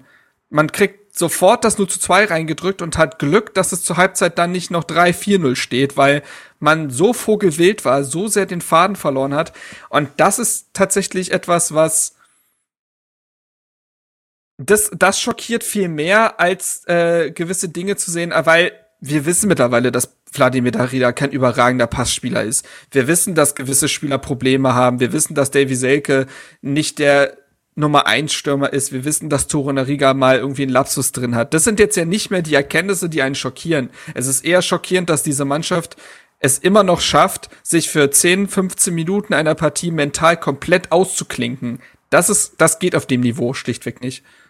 Wobei ich sagen muss, man hat sich gefühlt etwas schneller gefangen, als es schon in anderen Spielen war. Also ich hatte mir dann notiert in der 40. dass das Hertha im Großen und Ganzen wieder halbwegs stabil steht, dass sogar den einen oder anderen Vorschuss wieder gab. Also es ist nicht so, dass man dann für wirklich 20 Minuten am Stück oder gar das restliche Spiel komplett zusammenbricht, ähm, sondern man, man schafft das zumindest nach einer, nach einer kurzen Pause irgendwie wieder sich zurückzukämpfen und vielleicht ein kleiner Vorgriff auf die zweite Halbzeit. Auch da hat man sich ja den Umständen entsprechend und des Spielverlaufs entsprechend relativ gut präsentiert. Und das würde ich schon zumindest als, als kleinen oder sehr kleinen Fortschritt äh, merken wollen mir.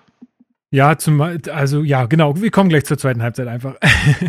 genau, ich habe ja gesagt, es, ging, es ging dann in die Pause. Ähm, ähm, da ein Wechsel gab es, nämlich Stieler musste aufgrund von Muskulaturproblemen im Oberschenkel ausgewechselt werden. Äh, wie heißt der, der Mann, der für ihn dann gepfiffen hat, Marc? Ich habe es mir aufgeschrieben. Achso, also, ja, okay. kannst auch sagen, wenn du es dir aufgeschrieben hast. Ich weiß Alexander Sata hieß der Mann, der Viertoffizielle, ja. der damit, äh, wenn ich da richtig informiert bin, auch sein Bundesliga-Debüt als äh, Schiri auf dem Platz ja. gibt. Und das meiner Meinung nach auch relativ souverän zu Ende geführt hat. Und ich muss auch sagen, dass mir Stieler für Stieler und Hertha-Spielpfeifen im Verhältnis halbwegs gut gefallen hat in der ersten Halbzeit. Da gab es schon wesentlich äh, schlechtere Leistungen vom Schiri. Ja, ja, absolut, absolut. Ja. Genau. Also, dann starten wir doch mal in die zweite Halbzeit rein. Ähm, du hast es jetzt gerade schon ein bisschen anklingen lassen, äh, Benny. Hertha ist auf jeden Fall ein bisschen präsenter, ist auch, steht, ist auch stabiler, also nicht mehr so vogelwild, wie es, wie es Marc sagte. Dennoch hat, hat mir das einfach gefehlt.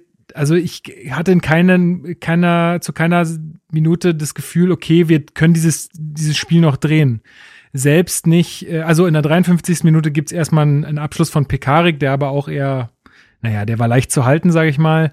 Äh, aber schön rausgespielt. Ja, absolut. Aber wieder über Serda übrigens. Also das ist schon wieder, was der, also das ist einfach der Motor für Hertha. Was aber auch erschreckend ist, dass ohne ihn dann wiederum nichts geht. Aber der hat wieder ein gutes Spiel gemacht und war wieder zu bemitleiden. Absolut. Aber das reicht halt nicht, die Sachen nur rauszuspielen. Du musst sie halt dann auch versenken.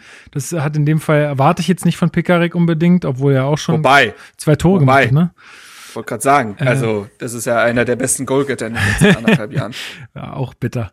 Ähm, aber in der 57. Minute selbst da, als dieser Freistoß von Darida, der ja eigentlich als Flanke äh, gedacht war, dann äh, den, äh, den, den, den Weg ins Tor findet, äh, selbst da hatte ich nicht das Gefühl, okay, hier geht noch was, weil sind wir mal ganz ehrlich, ja, das war ein absoluter Zufallstreffer. Das hatte nichts mit Können zu tun. Das war einfach da hat Köln gepennt. Das ist aber eine steile These von dir. Äh, ja, naja, aber weil, also weil dann irgendwie in den Berichten danach auch ge irgendwie gesagt wird, ja, dann ist, er hat er noch mal rangekommen und so. Ja, sie sind, also auf der Anzeigetafel vielleicht, aber das war doch, alles, was dann passiert ist, hat doch in keiner Weise irgendwie ja, anklingen lassen, Eine dass da noch intensive Aufholjagd ist es, ist es überhaupt nicht mehr geworden. Ich finde auch, dass dann sehr viel ausgeblieben ist. Das, das kann man, das kann man so und so sehen. Auf der einen Seite war es dann doch in meiner Wahrnehmung auch irritierend passiv dafür, wie es, äh, wie der Spielstand äh, ausgesehen hat. Auf der anderen Seite kann man natürlich ins Feld führen, dass Hertha von der Bank zumindest auch kaum Optionen hatte. Du hast dann, äh, also es kam dann irgendwann Lukas Klünter, Toussaint kam und davor kam Eckelen, Kamp und Boateng. Boateng musste als Mittelstürmer spielen, weil du keinen Mittelstürmer mehr auf der Bank hattest, ne? Maulida, äh, Maulida sag ich schon. Belfodil und Jovetic raus, äh, Piontek kurz vorm Spiel verliehen da kam dann viel zusammen. Das heißt, du konntest von der Bank auch wirklich wenig noch nachlegen. Das kann man äh, schon wohlwollend äh, hinzufügen. Dennoch ist es natürlich so, dass Hertha da keine furiose Aufholjagd mehr gestartet hat. Im Gegenteil, mit immer wieder hat man durch Slapstick-Einlagen dann ja auch Köln quasi zu Toren eingeladen. Wir erinnern uns beispielsweise an die Geschichte mit Niklas Stark in der 67. Ja. Minute der äh, der Schwolo den den Pass äh, den Ball zurückpassen wollte. Der Ball wird wiederum aber so gefährlich, dass Schwolo sich gar nicht mehr anders zu helfen weiß, als äh, dann doch die Arme zu nehmen und sich nach links zu strecken, um den Ball noch abzuwehren, was dann dementsprechend zu einem indirekten Freischuss geführt hat, den Schwolo dann tatsächlich äh, auch super hält. Aber ähm, ihr erinnert euch noch an dieses Leverkusen-Spiel? Absolut. Da muss ja. ich immer ja, dran ja. denken. Äh, wo man ja, wo, ja Es, es gab gerade, ich, ich habe seit Jahren keinen indirekten Freistoß mehr gesehen. Es gab gerade den Vortag, ich bin mir nicht mehr sicher, in welchem Spiel genau, gab es auch schon einen indirekten Freistoß. Und in der Szene musste ich an Hertha denken und dann nicht mal 24 Stunden später passiert genau ja, ich das. Ich habe so zwei Szenen dahingehend im Kopf. Also erstmal dieses Lever Hertha Leverkusen-Ding, wo man den Ball dreimal auf der Linie klärt. Mhm. Und das andere war, dass Lukas Podolski mal im Trikot von ähm, dem ersten FC Köln äh, mal so ein Ding aus vier Metern, aber so dermaßen in den Winkel geschweißt hat, weil der ja auch einen äh, Oberschenkel hat wie, weiß ich nicht, wie ein Baum. Und äh, das, äh, das sind so die zwei Szenen, äh, Szenen, die ich damit verbinde. Aber ja, auf jeden Fall äh, war es nicht so, dass Hertha, ich darf ich noch, auch nicht. Darf ich noch ganz ja. kurz was zu dieser Szene mit Niklas Stark und Schwolo sagen? Weil, also, das konnte ich dann wirklich nicht fassen. Stark läuft dann sogar noch auf Schwolo zu und erklärt ihm, wie er hätte stehen müssen, damit die, also, wo ich mir so denke, hä? Junge, du hast ihm da gerade einen Ball hingespielt, äh, den der nie mit dem Fuß richtig verarbeiten kann. Jetzt bleib mal ein bisschen auf dem Boden, ey. Also, keine Ahnung. Das finde ich da aber auch wirklich erschreckend, weil ich meine, die Hertha Innenverteidigung hatte viele Wechsel, aber Stark und Schwolo sind die mit beiden also mit Abstand größten Konstanten hinten drin. Und wenn selbst die sich nach jetzt über anderthalb Jahren zusammenspielen, noch nicht so verstehen, dass starken Ball nach hinten auf Schwolo spielen kann ordentlich, sagt das auch einiges aus. Ja, kann er vielleicht auch ein bisschen am Rasen gelegen haben. So. Machen wir es nicht größer als es auf war. Jeden Fall, ähm, auf jeden Fall fand ich auch da, ich fand äh, die Beurteilung von Typhon Korkut dahingehend auch ein bisschen schwierig, dass er gesagt hat, er empfand es so, dass Hertha den 2 zu 2 näher war als Köln dem 3 zu 1. Nee das, das kann man so und so sehen, wenn man sich überlegt, was Hertha den Kölnern da teilweise hingelegt hat. Köln hatte, glaube ich, auch noch ein, zwei Szenen, wo man dann auch allein, fast schon alleine auf Schwolo zugelaufen ist. Ähm, Uth hatte meine, meines Wissens nach auch noch dahingehend eine Chance. Und ja, das Einzige, was man hatte, war irgendwelche Flanken, die dann teilweise, weiß ich nicht, einen Kopf von Boateng gefunden haben, aber teilweise auch einfach nur ein Zor ausgefallen sind, weil absolut niemand da stand. Das war schon dann Während ich, wie gesagt, in den ersten 15, 20 Minuten die Spielidee sehr klar erkennbar fand, empfand ich es in der zweiten Halbzeit als sehr Esprit und ideenlos. Da habe ich jetzt nicht die große Idee hintergesehen. Ähm, teilweise hatte Boateng in meinen Augen sogar noch die besten Szenen, weil er Bälle festgemacht hat. Dann gab es diese schöne Szene, wo er den Ball per Hacke dann noch weiterspielt, woraufhin aber die Flanke dann im absoluten Himalaya gelandet ist. Äh, dementsprechend äh, ja, war das nix und Sinnbild für all das, was an diesem Tag so schief gelaufen ist und dass Hertha mal wieder einen dieser Tage hatte, war dann ja auch das 3 zu 1. Also, das war ja dann auch an, an, an, ja, das war ja eine Tragikkomik, das war ja Wahnsinn. Kann ich da kurz vorher nochmal ansetzen? Weil ich fand, dass das würde ich gerne auf, auf eine positive Seite noch stellen. Die Wechsel von Boateng und Eckelenkamp haben für so fünf bis zehn Minuten, finde ich, dem Spiel trotzdem gut getan. Die sind in der 69. gekommen und so bis zur 80. oder, oder 78. so, so in dem Dreh hatte ich zumindest leicht den Eindruck, dass man nochmal mehr probiert. Und ähm, mir ist auch Eckelenkamp in den paar Aktionen, wo ich ihn gesehen habe, tendenziell positiv aufgefallen. Und ich würde mir sehr wünschen, dass er einfach mal zwei, drei Spiele über 90 Minuten spielen kann. Das wird aber auch unter Korkut in dem System nicht passieren, glaube ich leider. Ja. Kommen wir zu 3 zu 1, ne?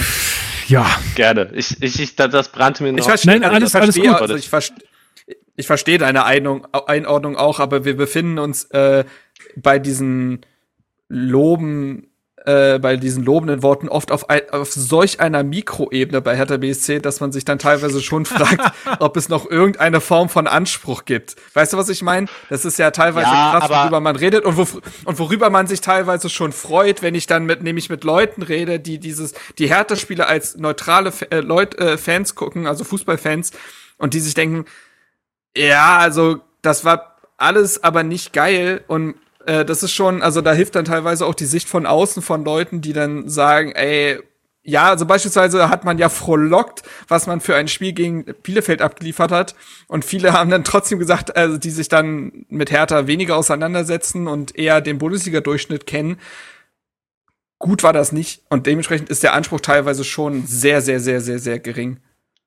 Ja, ich, ich bin halt ein Mensch, der, der immer probiert, auf das Positive zu achten und, und ich probiere mich dann lieber an diesen ganz kleinen Dingen noch so ein bisschen aufzuhängen, weil sonst ist halt härter ertragen, wird's, glaube ich, ich verstehe. Das verstehe ich auch, das verstehe ich auch, aber das Problem ist, dass diese Punkte sich nicht in die nächste Woche retten, sondern dass man bei Hertha dann wieder bei Null beginnt. Das sind keine systematisch positiven Dinge. Nö, das sind das Spieler, nicht. die vielleicht reinkamen und auf individueller Ebene irgendwas gezeigt haben, aber es ist nichts, wo der Trainer in der nächsten Woche drauf aufbauen kann und das macht es teilweise etwas, etwas schwierig. Korrekt, korrekt. Gut. Ähm, ja, waren wir jetzt beim 3 zu 1 stehen geblieben, ne? Ja. Genau. 92. Minute. Ähm, Hertha hat alles nach vorne geworfen. Äh, ja, langer Ball, dann eigentlich mehr oder weniger fast ungefährlich, weil da stehen eigentlich noch zwei Hertha. Ich glaube, Darida, wer war noch auf seiner Höhe? Stark dürfte da nur sein. Genau. Äh, eigentlich irgendwie könnt, dürfte da nichts anbrennen, aber auf diesem Rasen, vielleicht war es der Rasen, keine Ahnung, vielleicht war es auch Unvermögen, ähm, vertändelt Darida da den Ball und ähm, ja, am Ende kann Thielmann dann äh, ihm den Ball klauen und macht es dann auch echt gut. Also er spielt es dann auch gut aus, umkurvt dann auch Schwolo noch gut, äh, setzt den Ball dann ins Tor. Stark ist ja auch noch da, also das macht er schon auch ganz, ganz klasse, aber das ist dann der Schlusspunkt und dann spätestens da war ja klar, okay, das war's dann heute. Es war Sonntag auch rutschig. Also ich, ich wohne vier Kilometer Luftlinie entfernt vom Olympiastadion, war noch mittags draußen. Es hat irgendwie geschneeregnet. Also auf dem Rasen auszurutschen kann passieren. Es ist halt in der Gesamtschau nur dann einfach sehr, sehr unglücklich. Ja, absolut. Also, aber ich würde, da darfst du nicht ausrutschen, nicht mit den Stollen. Nein, na, na, natürlich nicht. Aber ich, ich probiere so, so eine kleine Ehrenrettung für der Rieder. Dass das trotzdem in der Bundesliga nichts verloren hat, ist, glaube ich, da, das bestreitet niemand. Genau. Ja, was, was, was nehmen wir jetzt wieder mit aus diesem Spiel? Also ich meine, wir haben erst diese, diesen, diesen grandiosen Sieg gegen aus meiner Sicht ja immer noch ein sehr, sehr schwache, äh, einen sehr, sehr schwachen BVB. Dennoch musst du das dann halt so machen und willst eigentlich da irgendwie jetzt dran anknüpfen. Alle reden davon, äh, dass man auf diese Leistung jetzt aufbauen will und dann kommt wieder so ein Spiel, wo du dich irgendwie in zwei Situationen rausnehmen lässt, äh, relativ einfach ähm, und dann auch nicht mehr richtig zurück ins Spiel findest oder zumindest nicht gefährlich werden kannst. Wahrscheinlich auch aufgrund der Personalsituation. Aber wenn, ja, wenn dann halt mal irgendwie zwei, drei Leute wegbrechen, dass man dann immer davon ausgehen muss, dass es dann halt nicht klappt mit einem Sieg. Vor allen Dingen nicht, wenn man in Rückstand gerät. Das ist dann doch auch irgendwie im Kader begründet, oder Marc? Ich glaube auch, dass man bei dem Spiel eine größere Ebene aufmachen muss, weil Inkonstanz irgendwie die größte Konstante in Herthas letzten zweieinhalb Jahren ist. Und da ist es egal, ob der Trainer Ante Czovic, Bruno Labbadia, Paul Dardai, Jürgen Klinsmann, Nuri äh, oder Taifun Korkut heißt. Auch wenn die teilweise tatsächlich doch Qualitätsunterschiede haben. Also ich will jetzt Bruno Labbadia beispielsweise nicht auf, eine, äh, auf dieselbe Ebene wie Alexander Nuri ziehen, aber ihr wisst, was ich meine. Ähm, oder Teil von Korkut heißt, dass es sich durchzieht. Und ich glaube, dass dieser Kader, und da rede ich eben nicht nur vom Sportlichen, ich rede nicht nur, was die als Spieler technisch wie auch immer können, sondern auch mental macht es dieser Kader keinem Trainer einfach. Keinem. Weil dieser Kader anscheinend es nicht schafft, mental, und da gehört halt viel dazu, dass du die richtigen dann auch Typen in der Mannschaft hast. Und davon rede ich rede jetzt nicht vom Typ Effenberg. Ich rede von den richtigen Typen, die eine Mannschaft dann auch anführen können, die eine Konstanz in ihrem Spiel haben, die den Hunger über mehrere Spiele bewahren. Also auch sagen, ey, jetzt, jetzt habe ich gegen Dortmund gewonnen, da habe ich richtig Bock drauf, diese Leistung zu bestätigen, diese Zielstrebigkeit zu besitzen. Davon hat Hertha in diesem Kader zu wenig Leute. Und ja, das macht wen, es, glaube ich, wen, keinem. Wen Trainer haben wir denn da überhaupt? Also jetzt mal ganz ehrlich, wen haben wir denn da überhaupt? Also ich glaube, dass ein Suat Serda dazu gehört, auch wenn er nicht gut. der lautstärkste stärkste ist, finde ich, merkt man dem an, dass äh, ich habe, du hast Marco Richter, hm, ähm, ich auch genannt. Ich ähm, der schon, glaube ich, sehr in diese Richtung geht, die sich Freddy Bobic vorstellt, nämlich zum einen, dass das ein wunderbarer Fußballer ist, zum anderen aber auch dieser giftig gierige Typ, der Bock hat, äh, da noch mal richtig was zu bewegen. Und das sind die beiden ähm, Spieler, die ich auch da uneingeschränkt reinpacken würde. So und der Rest, der jetzt kommt, der hat immer ein Arm. Ja, natürlich, das ist das, das ist äh, das ist total das Ding. Ähm, das ist total das Ding und das finde ich, kann man nicht wegdiskutieren. Ich finde, das ist auch der, das muss doch der, das größte Learning der letzten zweieinhalb Jahre sein, dass es nicht nur reicht, ein Fu guter Fußballer zu sein, sondern dass es auch in der Teamchemie passen muss und dass du diese Führungsspieler brauchst und dass du jetzt mit diesem Köln-Spiel mal wieder gesehen hast, dass es zum einen, also zum einen hat, hat man fußballerischen Problem, ne, ein paar Spieler fallen aus, wir können das fußballerisch nicht decken oder wir haben die und die Spielidee, aber die Pässe muss dann ein Vladimir Darida spielen, der andere, ich äh, betone es extra positiv quasi, der aber andere Stärken hat als das das ist das eine Problem, dass der Kader auch sportlich schief zusammengestellt ist. Und da muss man auch sagen, das kann man nicht jetzt an der Arbeit von Freddy Bobic festmachen. Der muss den Scherbenhaufen der letzten zwei Jahre ausbügeln und hat in meinen Augen ja tatsächlich jetzt in der Retrospektive dann doch gute Transfers getätigt, die man erst vielleicht ein bisschen belächelt hat. Thema Belfodil. Ähm, auch wir. Und der, ja, natürlich. Also, naja, belächelt haben wir diese Transfers nie. Das ist mir ja ganz wichtig. Äh, dafür wurden wir ja auch auf äh, Twitter schon kritisiert, als wir den, wir hatten den Artikel dazu, dass Belfodil unser ähm, Herr Tana des Monats geworden ist im Dezember. Und dann gab es jemanden, der geschrieben hat, ja, äh, erstmal habt ihr den auch nur kritisiert und belächelt. Nee, haben wir nicht. Wir haben nur skeptisch auf den Transfer geguckt und dafür gab es auch Gründe. So, sprich, Freddy Bobic, glaube ich, macht gerade tatsächlich einen guten Job und er wird weiter damit beschäftigt sein, diesen Kader umzuwandeln. Er kann es jetzt noch nicht vollständig getan haben, aber ansonsten hat dieser Kader ein ganz großes Problem damit, die Gier und den Hunger und die Zielstrebigkeit für mehrere Spiele auf gutem Bundesliga-Niveau zu zeigen. Und das ist ein Armutszeugnis. Ja. Ich wollte noch mal ganz kurz zum Feedback am Anfang äh, springen, weil äh, ich hatte gesagt, dass Andreas auch noch geschrieben hatte, wie er das Spiel gestern so eingeschätzt hat. Und er hat auch geschrieben, dass er ihm auch, also an vielen Stellen es am, am Einsatz nicht unbedingt gemangelt hat. Und das habe ich teilweise auch so gesehen. Also jetzt so an der rein, an dieser Mentalität, äh, wie es Bobic immer nennt, ähm, glaube ich, also an, an sich reinhauen oder irgendwie ja, was zu versuchen, daran scheitert es manchmal gar nicht so sehr, sondern dann an der Ausführung oder an der Qualität dann. Und da, sorry, aber auch, da kannst du so viel Mentalität haben, wie du willst. Wenn du es dann einfach nicht durchführen kannst, dann wird es schwierig. Wie gesagt, es ist eine, es ist, wie gesagt, es ist eine Mischkalkulation aus beiden, ist ja vollkommen klar. Ja. Ähm, und ich meine damit ja auch nicht, dass ich sage, die Spieler geben nicht 100 Prozent, aber die Spieler knicken nach einem 0 zu 1 Gegentreffer gegen den ersten FC Köln ein, oh. als hätten sie gerade in der 90. das Champions League Finale verloren. Ja. Also das, das, das ist die Form von Mentalität und Ausstrahlung, die ich kritisiere. Nicht, dass ich jetzt sage, in Mittelstädt hätte nicht genug gebissen. So, das, das ist auch eine ganz veraltete nee, nee, Sichtweise schon. auf den Fußball. Und ähm, ich finde, das, das, das lässt sich jetzt einfach nicht mehr von der Hand weisen nach all der Zeit. Ja. Und dahingehend wird, glaube ich, Freddy Bobic den Kader auch umstellen und auch äh, dann im Sommer vielleicht auch den richtigen Trainer. Äh, nicht, dass ich, wie gesagt, Typhon Korkut für den falschen Trainer halte. Ich habe ja gerade ein Plädoyer dafür gehalten, dass jeder Trainer äh, Probleme bislang hatte, aber dass es in der Gesamtchemie äh, vielleicht einen, neuen Trainerstab braucht und vor allen Dingen ganz viele neue Stützen in dem Kader. Und diese Rückrunde muss jetzt, glaube ich, auch dahingehend, das ist die Rückrunde. Die Rückrunde ist ein Casting dafür, wer es im Sommer weiter in diesen Kader schaffen sollte. Und alle, die es nicht schaffen, sei es sportlicher Natur, weil es nicht ausreicht, oder mentaler Natur, die Konstanz reicht nicht, man sieht nicht die vollständige Gier, die stehen zur Disposition, die stehen zur Diskussion. Und das ist jetzt, das ist jetzt die Rückrunde, weil ansonsten liefert dieses Spiel ja keine neuen Erkenntnisse wir wissen ja, dass ein Torunariga beispielsweise auch mal, wie gesagt, einen Lapsus drin hat oder ein äh, Darida einen Pass vielleicht nicht an Mann bekommt. Das ist ja nicht mehr das Überraschende. Aber wer in diesem Kollektiv es nicht schafft, diese Gier zu entwickeln, der steht, glaube ich, massiv zur Diskussion. Ja, Benny, hast du da äh, noch ein paar Sachen hinzuzufügen?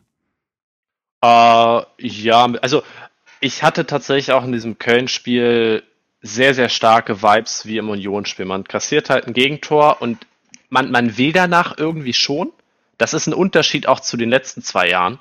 Ähm, aber es fehlt dann schlussendlich einfach diese, dieses Quäntchen Qualität, ähm, um das zu Ende zu spielen, wobei ich die Qualität auch da eine Mischkalkulation machen wollen würde, sowohl auf Kader als auch Trainer. Ich, ich bin der relativ festen Überzeugung, dass es Trainer gibt, die das beibringen könnten, die aber nicht in Herthas äh, Regal quasi unterwegs sind weil ich denke, mit, mit Spielern wie Serda und Richter und auch einem Eckelenkamp hätte man theoretisch die Möglichkeit, zumindest rein technisch, so eine Angriffe auch sauber zu Ende auszuspielen.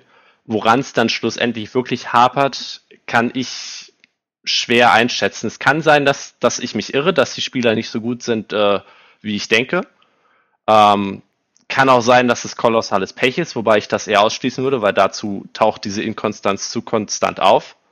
Ähm, ja, ich hoffe, dass man die, die Rückrunde irgendwie sich die Punkte zusammensammelt und dann im Sommer quasi den nächsten Umbruch macht. Und da würde ich mich mal anschließen, dass man quasi guckt, wer kann bleiben. Ich würde auch in Santi Askasibar noch mit zu diesen Spielern zählen wollen, die ja. Hunger ausstrahlen, die so eine Mannschaft antreiben ja, können dem ich äh, gestern auch viel Willen attestiere, der aber auch A, ziemliche Probleme mit dem Platzverhältnis, glaube ich, hatte und B, dem man einfach angemerkt hat, dass er erst Samstagabend wieder aus der Quarantäne rausgeht, der für seine Verhältnisse sehr unsicher wirkte, sehr viele Bälle auch verloren hat, aber den ich grundsätzlich auch als Stütze für diese Mannschaft noch einordnen würde. Ja, also ja, ich hab, würde ich mitgehen. Ja, ich habe jetzt für mich beschlossen, ich werde jetzt äh, auch diese Saison wieder einfach darunter laufen lassen. Ey, alles, was nicht Abstieg ist, ist gut und ist mir auch scheißegal, wie es passiert weil ich glaube nicht, dass man jetzt noch äh, die Erwartung haben darf, dass da jetzt die Sterne vom Himmel gespielt werden. Ich glaube, man darf schon die Erwartung haben, dass man da eine klare Idee sieht und wie es umgesetzt wird, weil einfach nur mit gut Glück wirst du auch keine Spiele gewinnen. Aber äh, am Ende muss dieser Kader massiv umgebaut werden und das wird auch, war auch da mal realistisch, noch nicht im nächsten Sommer äh, vollendet sein. Ähm, also auch da wird man sich äh, weiterhin gedulden müssen, zumal ja auch, das hat hatte Freddy Bobic ja häufig jetzt auch gesagt in Interviews. Er war ja beim, beim Hauptstadt-Derby äh, äh, vom Inforadio zu Gast. Er war ähm, ja zu Gast beim, bei, bei Hertha TV. Er auch gesagt hat, die finanziellen, also die, wir, wir sind jetzt auch nicht, wir haben es jetzt auch nicht so dicke, dass wir da wieder so shoppen gehen können wie ähm, in der angesprochenen Transferphase unter Klinsmann. Also das wird alles seine Zeit brauchen und äh, so, ich glaube, jede Erwartung, die man da hat, kann einen einfach nur enttäuschen aktuell. Was man halt auch merkt, ist, die Trainer sind überfordert mit dem Kader jeweils, aber der Kader profitiert natürlich auch nicht davon, dass alle drei bis sechs Monate ein neuer Trainer an der Seitenlinie steht, weil man merkt auch sehr, wenn man sich die, die, die schlimmsten Spiele der Saison anguckt, sprich gegen Bayern, gegen Hoffenheim, gegen Union, gegen Mainz, Leipzig. gegen Köln, Leipzig, diese Spiele hat man alle verloren gegen den Gegner, der A durchaus körperlich unterwegs ist und B eine sehr, sehr klare Spielidee hat und die verfolgt und, und vom Trainer eingeimpft bekommt. Und das ist einfach was, was bei Hertha fehlt. Wenn man quasi gegen den Gegner ran muss, der ein System sehr gut verinnerlicht hat und dieses System bis jeweils gemessen an dem, was die, die anderen Kader leisten können, an, an Perfektion spielt, zerbricht man da so ein Stück weit dran. Und da würde es sicher auch dem Kader helfen, Konstanz auf der Trainerbank zu haben, dass ein Trainer mal ein System wirklich implementieren kann. Das Problem ist, dass die Trainer meist scheitern, weil sie nicht die Zeit haben, um diese Spielidee einzuführen. Ja, dann gucken wir doch mal auf den nächsten Spieltag und schauen mal, gegen was für eine Mannschaft wir da antreten müssen. Am Wochenende wird wieder Fußball gespielt. Wer macht ja. das Rennen? Ich weiß gar nicht, wer spielt denn überhaupt? Es spielt Hertha BSC. Ich glaube, ich muss dich da noch mal einfangen, Lukas. Warum? Ich glaube, ich muss dich da noch mal einfangen. Warum? Weil du auch vorhin drüber gesprochen hast äh, und es ja auch dahingehend eine Frage gab. Wir waren jetzt ja gerade bei Thema Trainer. Wollen wir noch ganz kurz, weil ich glaube, sonst äh, fragen sich Leute, warum wir es nicht angesprochen haben, wollen wir noch kurz die Kovac-Kiste aufmachen? Ja, mach sie gerne auf und wieder zu. Mhm. Ich mach's auch gerne wieder zu. Gut. Ähm, also, äh, wer es nicht mitbekommen hat, Nico Kovac wurde bei der AS Monaco entlassen. Äh, ich weiß gar nicht, wie lange war er jetzt da? Anderthalb, Anderthalb Jahre? Jahre? Hätte ich jetzt gesagt, ne?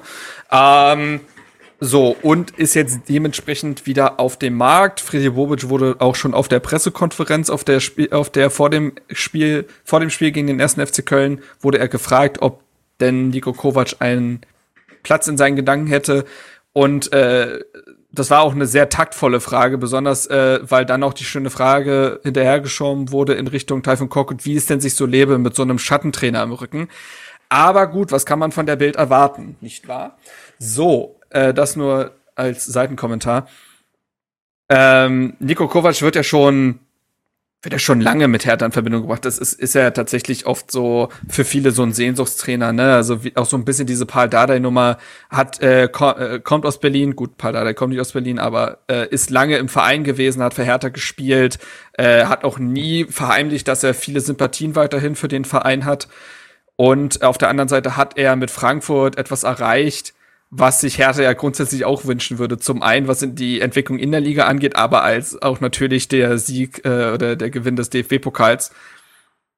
Ich bin ganz ehrlich, ich glaube nicht, dass Nico Kovac der richtige für der richtige ist für Hertha. Ähm, in meiner Wahrnehmung, so wie ich bislang Nico Kovac wahrgenommen habe, ist er für mich der etwas, also der fachlich etwas bessere Pal. Und das kann man, das, das kann für gewisse Situationen, für gewisse Vereine genau das Richtige sein. Ich glaube, für das, was Hertha sein will, wo Hertha hin will, ist es nicht die richtige Geschichte. Nico Kovac hatte ein wunderbares Zeitfenster bei der SGE erwischt, wo alles zusammengepasst hat, ne, wo äh, das, es gibt diese Zeitfenster manchmal und das wurde dann eben mit dem DFB-Pokalsieg gekrönt.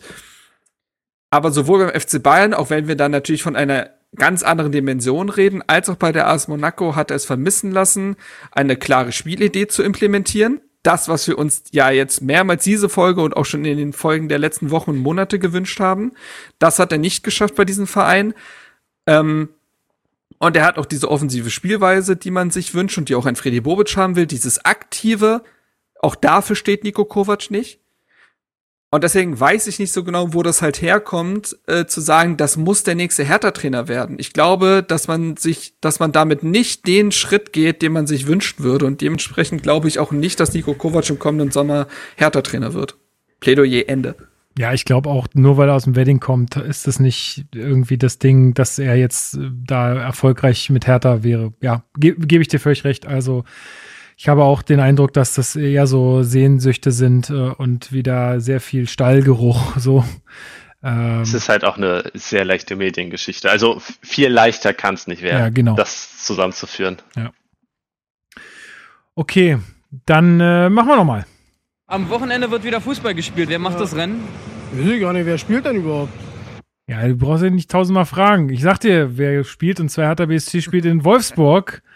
Ähm, ICE-Derby. Genau. Benny, auf einer Skala von 1 bis 10, wie viel Angst hast du vor dem Vorfall Wolfsburg? Äh, und warum? Ist, ist halt die Frage, wie man die. Also ich habe wenig Angst. Das könnte sowohl eine 8 als auch eine 2 sein, je nachdem. Nein, also wie, 0, 0, ist 0 ist wie immer wenig und 10 ist viel.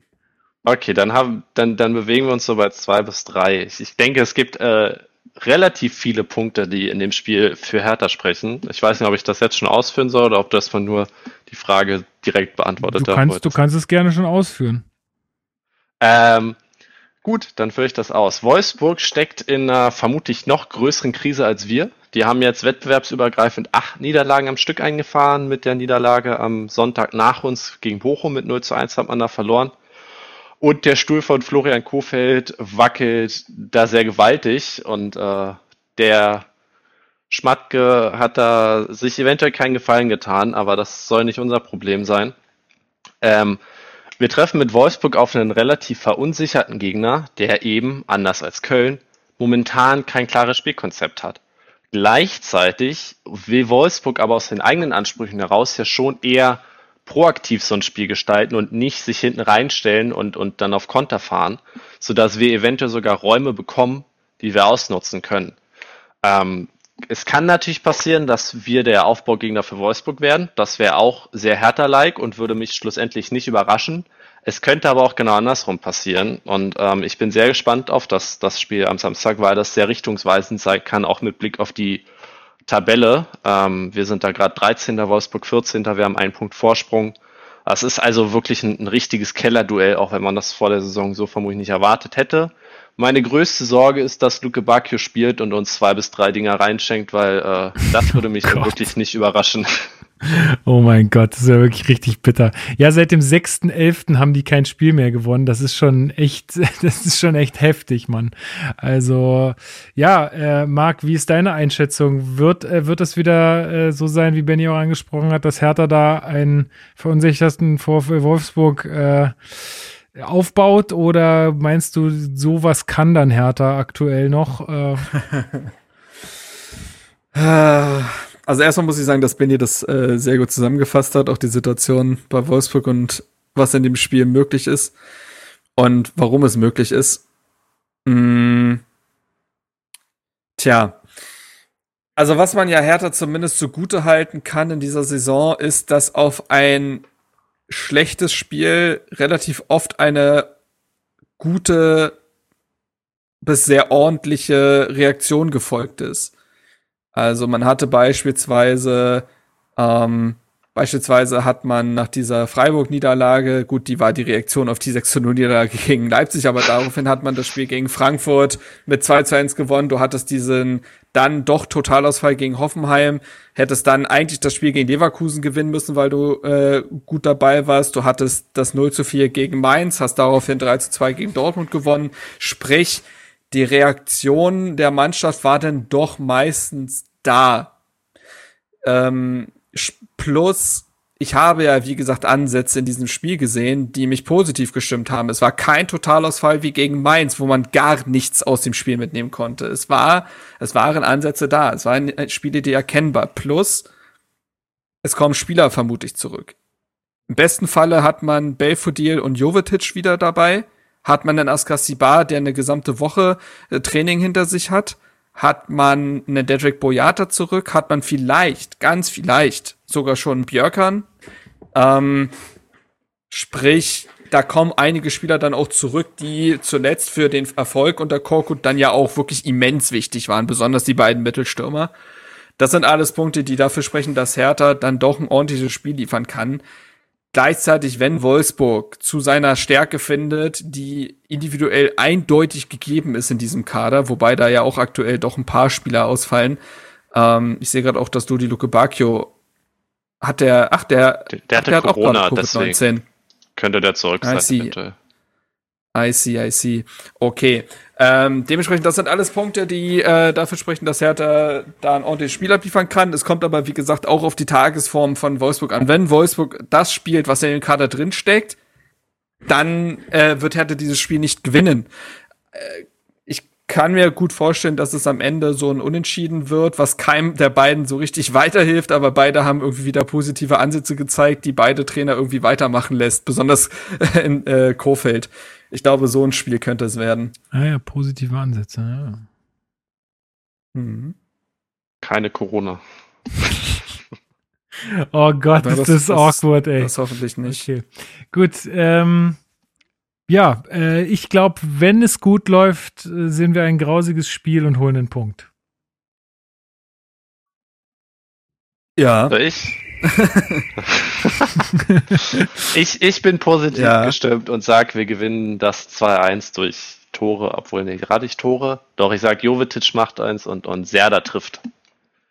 Oh ja. Da hätte ich auch ah, nee, nötig, ne? Nein, nein, ich, ich, ich habe gerade, äh, okay, ich muss jetzt aufpassen, welche Worte ich sage, nichts Gutes gesagt, weil Serda hat sich leider relativ unnötig seine fünfte gelbe Karte abgeholt im Spiel gegen Köln und äh, wird Ach, ist das mitspielen. So? Ja, das ist so. Und das wäre mir deutlich lieber gewesen, oh. wenn er gegen oh. Bayern ausgefallen wäre als gegen Wolfsburg, weil ich meine, gegen Bayern da Punkte zu holen ist höchst unwahrscheinlich, während Wolfsburg tatsächlich jetzt für ein Spiel gegen den direkten Konkurrenten ist. Und das, das fehlt von Serda da. Das habe ich gar nicht ja, mitbekommen. Der, das ist ja furchtbar. Es gab einen Einwurf für Köln und, und Serda hatte, es sah zumindest absichtlich aus, sozusagen den Ball Ach, im Spielfeld mhm. gelassen mhm. und hat dafür sich eine gelbe Karte abgeholt. Und das ist halt, ja. Boateng fehlt übrigens auch gelb gesperrt. Ja, ja, was auch erstaunlich ist, dass der die gleiche Anzahl an gelben Karten wie Suat da mittlerweile hat bei den Spielminuten. Dann äh, liege ich Schon, ja, ja. Ähm, gar nicht so falsch mit meinem Tipp wahrscheinlich. Wir gewinnen trotzdem 2-1. Gut. Da kommt mein Hund, ich hoffe, das hört man nicht. Naja. Ja, Marc, was denn? Äh, ja! Mhm. Ja, ich, boah. Ich sag mal, 1 zu 1. So. Von der besseren oder schlechteren Sorte? ja, wie gesagt, ich, äh, ich, ich glaube, dass Hertha wieder so ein Spiel so ähnlich wie gegen Köln abliefert, äh, so was die erste Halbzeit angeht, dass du einerseits siehst, was sie wollten, aber Hertha wieder Hertha ist und das nicht zu 100% umgesetzt bekommt und auf der anderen Seite äh, hat Wolfsburg dann ein, zwei gute Momente und dann schädelt Wechos halt eine ein und dann äh, geht's halt 1-1 aus. So. Bei den also, Typen einfach doppelt. Das sehe ich schon kommen. Ja, na oh gut. Ja. Ich hoffe, oh dass ja. Benny äh, recht behält einfach und wir da drei Punkte mitnehmen. Ähm, ja, dann folgt ja Union, ähm, das Pokalderby, dann auf neuem Rasen im Olympiastadion und danach das wird dann, dann wieder, das wird natürlich ein magischer Kick. Ja klar, ja, klar. Äh, und äh, Bayern ähm, dann auch äh, im Heimspiel bin ich auch schon sehr gespannt. Äh, also es werden jetzt auf jeden Fall ja einfach richtungsweisende äh, Wochen, ähm, zwei Wochen. Mhm. Gut. Wie wird die Quote wohl sein, wenn ich jetzt einen Fünfer drauf setze, dass Hertha alle drei Spiele gewinnt? Was meint ihr, kriege ich zurück? Weiß ich nicht, ich wette Nichts. nicht. Kann ich, kann ich mir dann, kann ich mir dann, kann ich mir, kann ich mir dann Lars Winters Anteile kaufen? Weiß ich nicht, da wird ein Fünfer nicht reichen. Aber. Du, du bist doch per Du mit dem, frag ihn doch einfach mal. Ja, ja richtig, stimmt. Ich, ich frage ihn einfach bei Twitter. Gut, dann äh, würde ich sagen, äh, machen wir die Folge für heute zu. Das war, glaube ich, ein ganz, äh, ganz guter Start, äh, zumindest podcastmäßig ins Jahr 2022. Äh, wir hoffen, dass wir dann nächste Woche, wir werden auch mal aufnehmen, wenn Hertha ein Spiel gewinnt, versprochen. Ähm, wir hoffen, dass wir dann äh, ja über einen Sieg sprechen können. Ähm, aktuell ist die Laune da eher äh, gedämpft äh, bei Marc und mir. Das kann man uns, glaube ich, verzeihen. Äh, ansonsten äh, bleibt mir nur zu sagen, dass äh, äh, ja, ich mich auf, aufs nächste Jahr freue mit euch im, im Podcast, mit euch Hörerinnen da draußen und äh, auch mit dir, Marc, und auch mit dir, Benny, wenn du jetzt häufiger mal dabei bist. Ähm, also ja, vielen Dank für deine Teilnahme auf jeden Fall für deine erste. Ich glaube, das war ein äh, gutes Debüt, sagt man dann im, im Fußball. Äh, und lässt sich, lässt sich drauf aufbauen. Genau, so. Da lässt jetzt, sich doch drauf aufbauen. Und jetzt hat, und jetzt hat er Hunger auf mehr. ja, würde mich auf jeden Fall freuen. Vielen Dank. Sehr gerne, hat Spaß gemacht. Top. Das ist auch gut. Ähm, ja, Marc, und auch dir vielen Dank für deine Zeit. Und ähm, dann äh, würde ich sagen, sagen wir jetzt Tschüss. Äh, und äh, Benny darf noch äh, einen Song auf die Playlist setzen. So wie wir das äh, auch im letzten Jahr gehandhabt haben. Äh, die findet ihr übrigens auch in der Folgenbeschreibung verlinkt. Ähm, genau, wenn ihr da mal reinhören wollt und einen Spotify-Account habt, könnt ihr das gerne mal machen. Ich glaube, sie gibt, äh, die gibt's auch mittlerweile auf dieser. Ich weiß nicht, ob, man, ob die jemand dann irgendwie äh, extra noch pflegt. Äh, aber ich glaube schon, ja. Ja, genau. Irgendwer ist da, glaube ich, am Start. Ich habe leider seinen Namen vergessen, aber das, also auch wenn ihr dieser benutzt, dann ist sie auch da zu finden. Gut, also ich bin raus. Äh, passt auf euch auf, bleibt gesund, äh, lasst euch boostern oder impfen, wenn ihr es noch nicht getan habt. Äh, und ähm, ja, dann hören wir uns nächste Woche am Montag wieder. Macht's gut. Macht's gut. Ja, dann äh, gibt's von mir noch den Song. Ich hatte tatsächlich äh, mehrere zur Auswahl, die ich alle genommen hätte, aber es geht ja nur einer berechtigterweise und da habe ich mich für einen äh, Song von The Fat Red entschieden. Ich weiß nicht, wie viel der Begriff ist. Es ist ein deutscher Musikproduzent, der Musik ähnlich zu der von Alan Walker äh, macht. Vielleicht hilft das dem einen oder anderen zu einer Einordnung. Und der Song selbst heißt Love it when you hurt me. Also ich liebe es, wenn du mich verletzt. Und das fand ich so passend. Ich verstehe gar nicht, worauf du anspielst.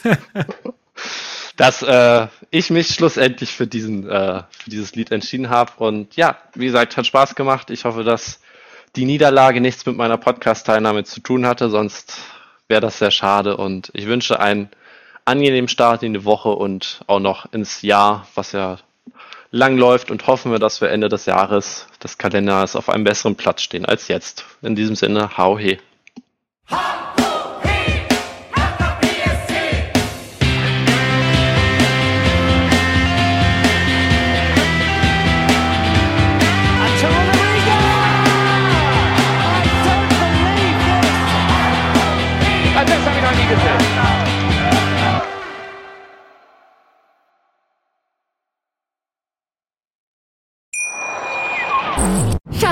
ich bin neu verliebt. Was? Da drüben. Das ist er. Aber das ist ein Auto. Ja, eben. Mit ihm habe ich alles richtig gemacht. Wunschauto einfach kaufen, verkaufen oder leasen. Bei Autoscout24. Alles richtig gemacht. Wie baut man eine harmonische Beziehung zu seinem Hund auf? Puh, gar nicht so leicht. Und deshalb frage ich nach, wie es anderen Hundeeltern gelingt, beziehungsweise wie die daran arbeiten. Bei Iswas Dog reden wir dann drüber. Alle 14 Tage neu mit mir, Malte Asmus und unserer Expertin für eine harmonische Mensch-Hund-Beziehung, Melanie Lippisch. Iswas Dog? Mit Malte Asmus. Überall, wo es Podcasts gibt.